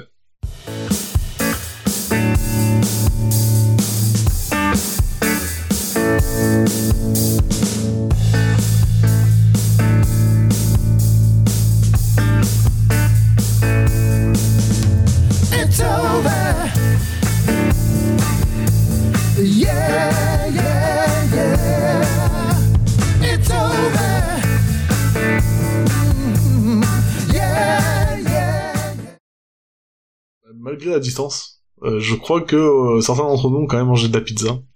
Donc, est-ce qu'on se fait une Ouais. revue pizza cette fois-ci encore ou pas? Alors moi, ça va très vite. Euh, pizza super grasse de boulangerie. Je vous conseille pas. D'accord. Alors que j'ai à côté, en fait, c'est ça qui est con, c'est qu'au boulot, il y a une boulangerie que vraiment, c'est pas, pas toujours bon, quoi. C'est- Ouais, ouais, c'est- c'est un- l'un des seuls trucs qui est près du boulot. Mm. Alors que à côté de chez moi, j'ai une boulangerie qui est très très bonne. Et ils font aussi de la pizza qui est très très bonne. Mhm. Qui est, enfin, je, c'est, c'est une, enfin, je trouve ça, c'est pas une bonne pizza de boulangerie, c'est une bonne pizza tout court. Mhm. Et euh, du coup, je suis dégoûté de pas être en télétravail comme ce devrait être le cas normalement. Euh, toi, est-ce que The Poulpe, tu as mangé de la pizza euh, avec- Bah, par une, euh, en fait, par moment, euh, D'accord. voilà. Du coup, tu peux pas dire qu'elle était, qu'elle était pas bonne. Non, je peux pas dire qu'elle était pas bonne. Euh, ça, moi, c'est un peu pareil. hein, c'est... Moi, c'est un peu pareil. Ce week-end, j'ai mangé de la pizza, mais c'est moi qui l'ai faite, donc je serai absolument Attends, pas ce objectif. week-end Ouais, ouais. Je crois qu'il fallait manger de la pizza aujourd'hui, moi. Sinon, je te parle de la pizza. J'ai mangé une bien meilleure pizza il y a trois semaines. Alors, non, bah, en fait, j'aurais pu te parler de celle que j'ai mangée à midi aussi, qui était les restes de la pizza d'hier. Euh... Mais c'est la pizza qu'on a déjà goûtée lors du premier podcast. Donc, faut refaire la revue de cette pizza, n'a pas trop d'intérêt. Et comme la précédente que j'ai mangée, mangée était du coup ce week-end, euh, je peux faire la revue de ma pizza si vous voulez, mais bon, euh, ça sera pas objectif. mais elle était bonne. Mais est-ce qu'elle était bonne que celle que, euh, que, vous avez- que vous avez mangée chez moi? Alors, euh, a été, a été meilleur. Alors, alors, euh, je, vous savez quoi? Je, je vais vous faire la, la revue de, de, de, de, de ma famille puisque ben, j'ai fait euh, la pizza en recevant mes parents et, et c'est ma petite et ma femme. Ouais, attends, qui mangé. tu te rends compte qu'on est en période de confinement. Euh, Non, rappelle-toi c'est- que depuis le tu 7 ne vas pas citer plus de six personnes. Mais de- ben, on était 6. On était même 5. Non, on était 6, forcément mon frère aussi. Euh, on était pile poil le bon chiffre, en plus c'était dimanche. Donc le lendemain de, euh, de, de l'assouplissement un peu sur les sur ces règles-là. Je- Honnêtement, j'ai même pas suivi, j'ai aucune idée de à quel point ça a été assoupli ou pas. Ouais, je, Ouais. Moi, alors je connais pas tous les trucs, mais dans les grandes largeurs, c'est un peu plus, euh, c'est un peu plus toléré. euh, tu, tu peux, tu peux Ah ouais, sortir euh, de, de chez toi à 20 km à la ronde, euh, des choses comme ça pour faire du sport. euh, Même les magasins, ça- les magasins réouverts, tu peux te déplacer. Il faut toujours j'ai vu ça. mais, mais ouais. Parce que ça m'a saoulé, j'ai vu la saison 1, j'ai vu la saison 2. Et au bout d'un moment, ils disent toujours la même chose. J'arrête de regarder les, les allocations de Macron, ça me, ça me saoule. Alors, du, du coup, ma pizza, bon, bah, a priori, était très bonne, euh, selon les dires de mes parents, de, de ma compagne et de ma fille, euh, de 6 ans. Voilà. D'accord. Voilà, je... C'est la première fois que tu faisais une pizza? Non, je, ça fait plein de fois que j'en fais. Et à chaque fois, elle est, euh, elle est meilleure que, que la précédente. Et t'as jamais senti, tu sais, une envie un petit peu déviante comme ça, derrière ton, ton, ton cerveau qui te dit, vas-y, vas-y, madame. Bah, Moi, je, moi, je vote pour qu'il nous en fasse la prochaine fois qu'on pourra faire un podcast en live. hein. Ça, je, j'ai- alors, je, je, Alors, c'est mon tour la prochaine fois. Donc vous aurez. Voici la même, merci. Non, non, non, non, moi je vote contre aussi. Euh, voilà. HP, non, euh, non. Un, un jour, je ferai ma pizza et on fera la revue de ma pizza. Et soyez objectifs, n'ayez pas peur euh, de- la fracasser si elle est dégueulasse, quoi. Est pas encore, quoi, parce que là, bah, je pense que le, pro- le prochain numéro sera sûrement dans, dans trois semaines ou un mois, puisque d'ailleurs on a oublié de le, de le dire à, à nos auditeurs, hein, mais on était à la base sur un, un numéro toutes les deux semaines, et euh, dans un souci de vous apporter un, on va dire des podcasts de qualité un peu plus élevée. Alors, on, n'est pas- Oui, j'allais dire quoi? On est obligé de le dire. On est un, port- un podcast qualitatif. Oui, voilà, plus qualitatif. Euh, on a décidé de rallonger, de, de prendre une petite semaine de plus pour les préparer et, euh, et vous proposer voilà quelque chose qui soit mieux. Je, je pense que sur celui-ci, par exemple, ça s'est senti que c'était mieux préparé que le précédent. Le, le précédent qui avait été un peu euh, un peu en dents de scie, en tout cas, c'est c'est un peu le ressenti que nous on a déjà en tant que, que podcasteur, parce qu'on est des podcasteurs, hein, il faut le dire. Euh, mais euh, c'est le ressenti un peu qu'on a eu. euh, euh, et là, j'ai l'impression qu'on- que c'est un bon numéro. C'est à chaud, en tout cas, j'ai ce sentiment-là qui que j'ai. À, à l'époque, on m'appelait Covid Vincent en même temps. C'est vrai, c'est vrai, c'est vrai, que t'étais malade. C'est vrai, il a de la- c'est le premier podcast qu'on faisait à distance aussi, donc on maîtrisait pas tout. Depuis, on a acheté des micros. Enfin, il y a, il y a- voilà, on, on s'est un peu discuté pour organiser un peu tout. Enfin, Ouais, et puis on a joué en fait aussi. hein. Moi, il y, avait vraiment cette idée euh, au-delà de voilà des raisons que tu, tu Mhm. évoques, Jérém. euh, euh, c'est le kiff aussi de, de prendre un peu plus de temps pour jouer Oui. en fait. Parce que moi, c'est vraiment en tout cas dans les trois semaines et quelques Ouais. entre les deux podcasts, euh, c'est vraiment les- le, le kiff que j'ai eu à, à, à se balader. On était chacun sur notre planète, mais on se racontait nos malheurs ou au contraire nos On est découvertes euh, c'est ça. sans, sans se presser. Sans se presser. Ouais. Alors c'est ça. Parce, ouais. et- qu'il faut expliquer aussi aux auditeurs qu'actuellement, euh, voilà, les, les frais qu'on a avec le podcast, on le sort de nos poches. Hein, C'est-à-dire que euh, No Man's Sky, bon, euh, je, je crois qu'on s'est à peu près tous débrouillés pour l'avoir. euh, Je crois que Ultra Chili il l'avait, l'avait déjà. Pour toi, Moi, The Pool, c'est ton frère qui te l'a prêté, il me semble. Tu me l'as passé. Ouais. Euh, moi, c'est mon frère aussi qui me l'a prêté, mais euh, par exemple pour le numéro d'avant, quand on s'était fait euh, aller en isolation, euh, on l'a tous acheté. Euh, moi. Mon frère l'avait déjà aussi. euh, salaud. C'est le jeu là, c'est Vermiticide que j'ai joué une fois dans ma vie là, que vous m'avez fait acheter et que j'ai jamais joué plus d'une fois quoi. Lequel euh, Vermiticide 2. Ah, Vermintide euh, 2. Ouais. Putain, il y a tout quoi je rajoute. Je sais pas pourquoi. Ou quoi Euh, Ce genre de truc, on s'en bat les couilles. et euh, non, c'est pour que les gens comprennent qu'on est vraiment investi et que voilà, on, euh, comment ça se passe et les coulisses quoi. Effectivement, euh, ouais, investi, je suis assez euh, assez satisfait du de ton choix de micro parce que j'ai pris le même que le tien. Oui, c'est vrai. Je suis assez satisfait. Ouais. Il est plutôt pas mal. Donc voilà, on, on essaie de faire au mieux pour vous proposer euh, quelque chose qui soit, ben voilà, plus qualitatif. Exactement. Donc, euh, donc voilà. Donc, euh, ben pour finir ce podcast sur une note un, un peu plus légère, même si la légèreté fait déjà partie de de notre euh, de notre philosophie. Est-ce que quelqu'un a une blague? Bon, je me suis proposé tout à l'heure, mais est-ce que quelqu'un d'autre? Ouais, t'as dit que t'avais une blague, euh, ouais, franchement là. Euh, le, le teasing a fonctionné. Ouais, bah ouais, moi j'attends depuis le début là, ça fait trois heures là. Pff, Ah bah oui, forcément. Alors un jour, c'est c'est le parrain qui le parrain qui, qui est en Sicile qui qui, qui est sur sa terrasse avec ses, ses trois fils. Et voilà, il est d'humeur euh, il, est d'humeur à les interroger pour euh, voilà pour un peu les jauger. Et euh, il appelle son premier fils il fait Gino, 2 plus 2, ça fait combien? Donc t'as t'as le gamin qui regarde son père et qui fait ça fait 3 papa. Son père il dit ok ok. Francesco, 2 plus 2, ça fait combien? Et le petit qui dit, sûr de lui, ça fait 5, papa. Ok, ok. Le petit, il part. Et il appelle le dernier. Antonino. 2 plus 2, ça fait combien?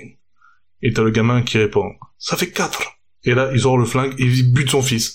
T'as les deux gamins qui sont à côté qui disent, ah, papa, papa, qu'est-ce que tu fais? Ah, il en savait trop. ça, c'est nul. Voilà. Sinon, vous saviez pourquoi Staline écrivait qu'en minuscule? Hmm. non. Il avait peur du capitalisme. Oh, d'accord.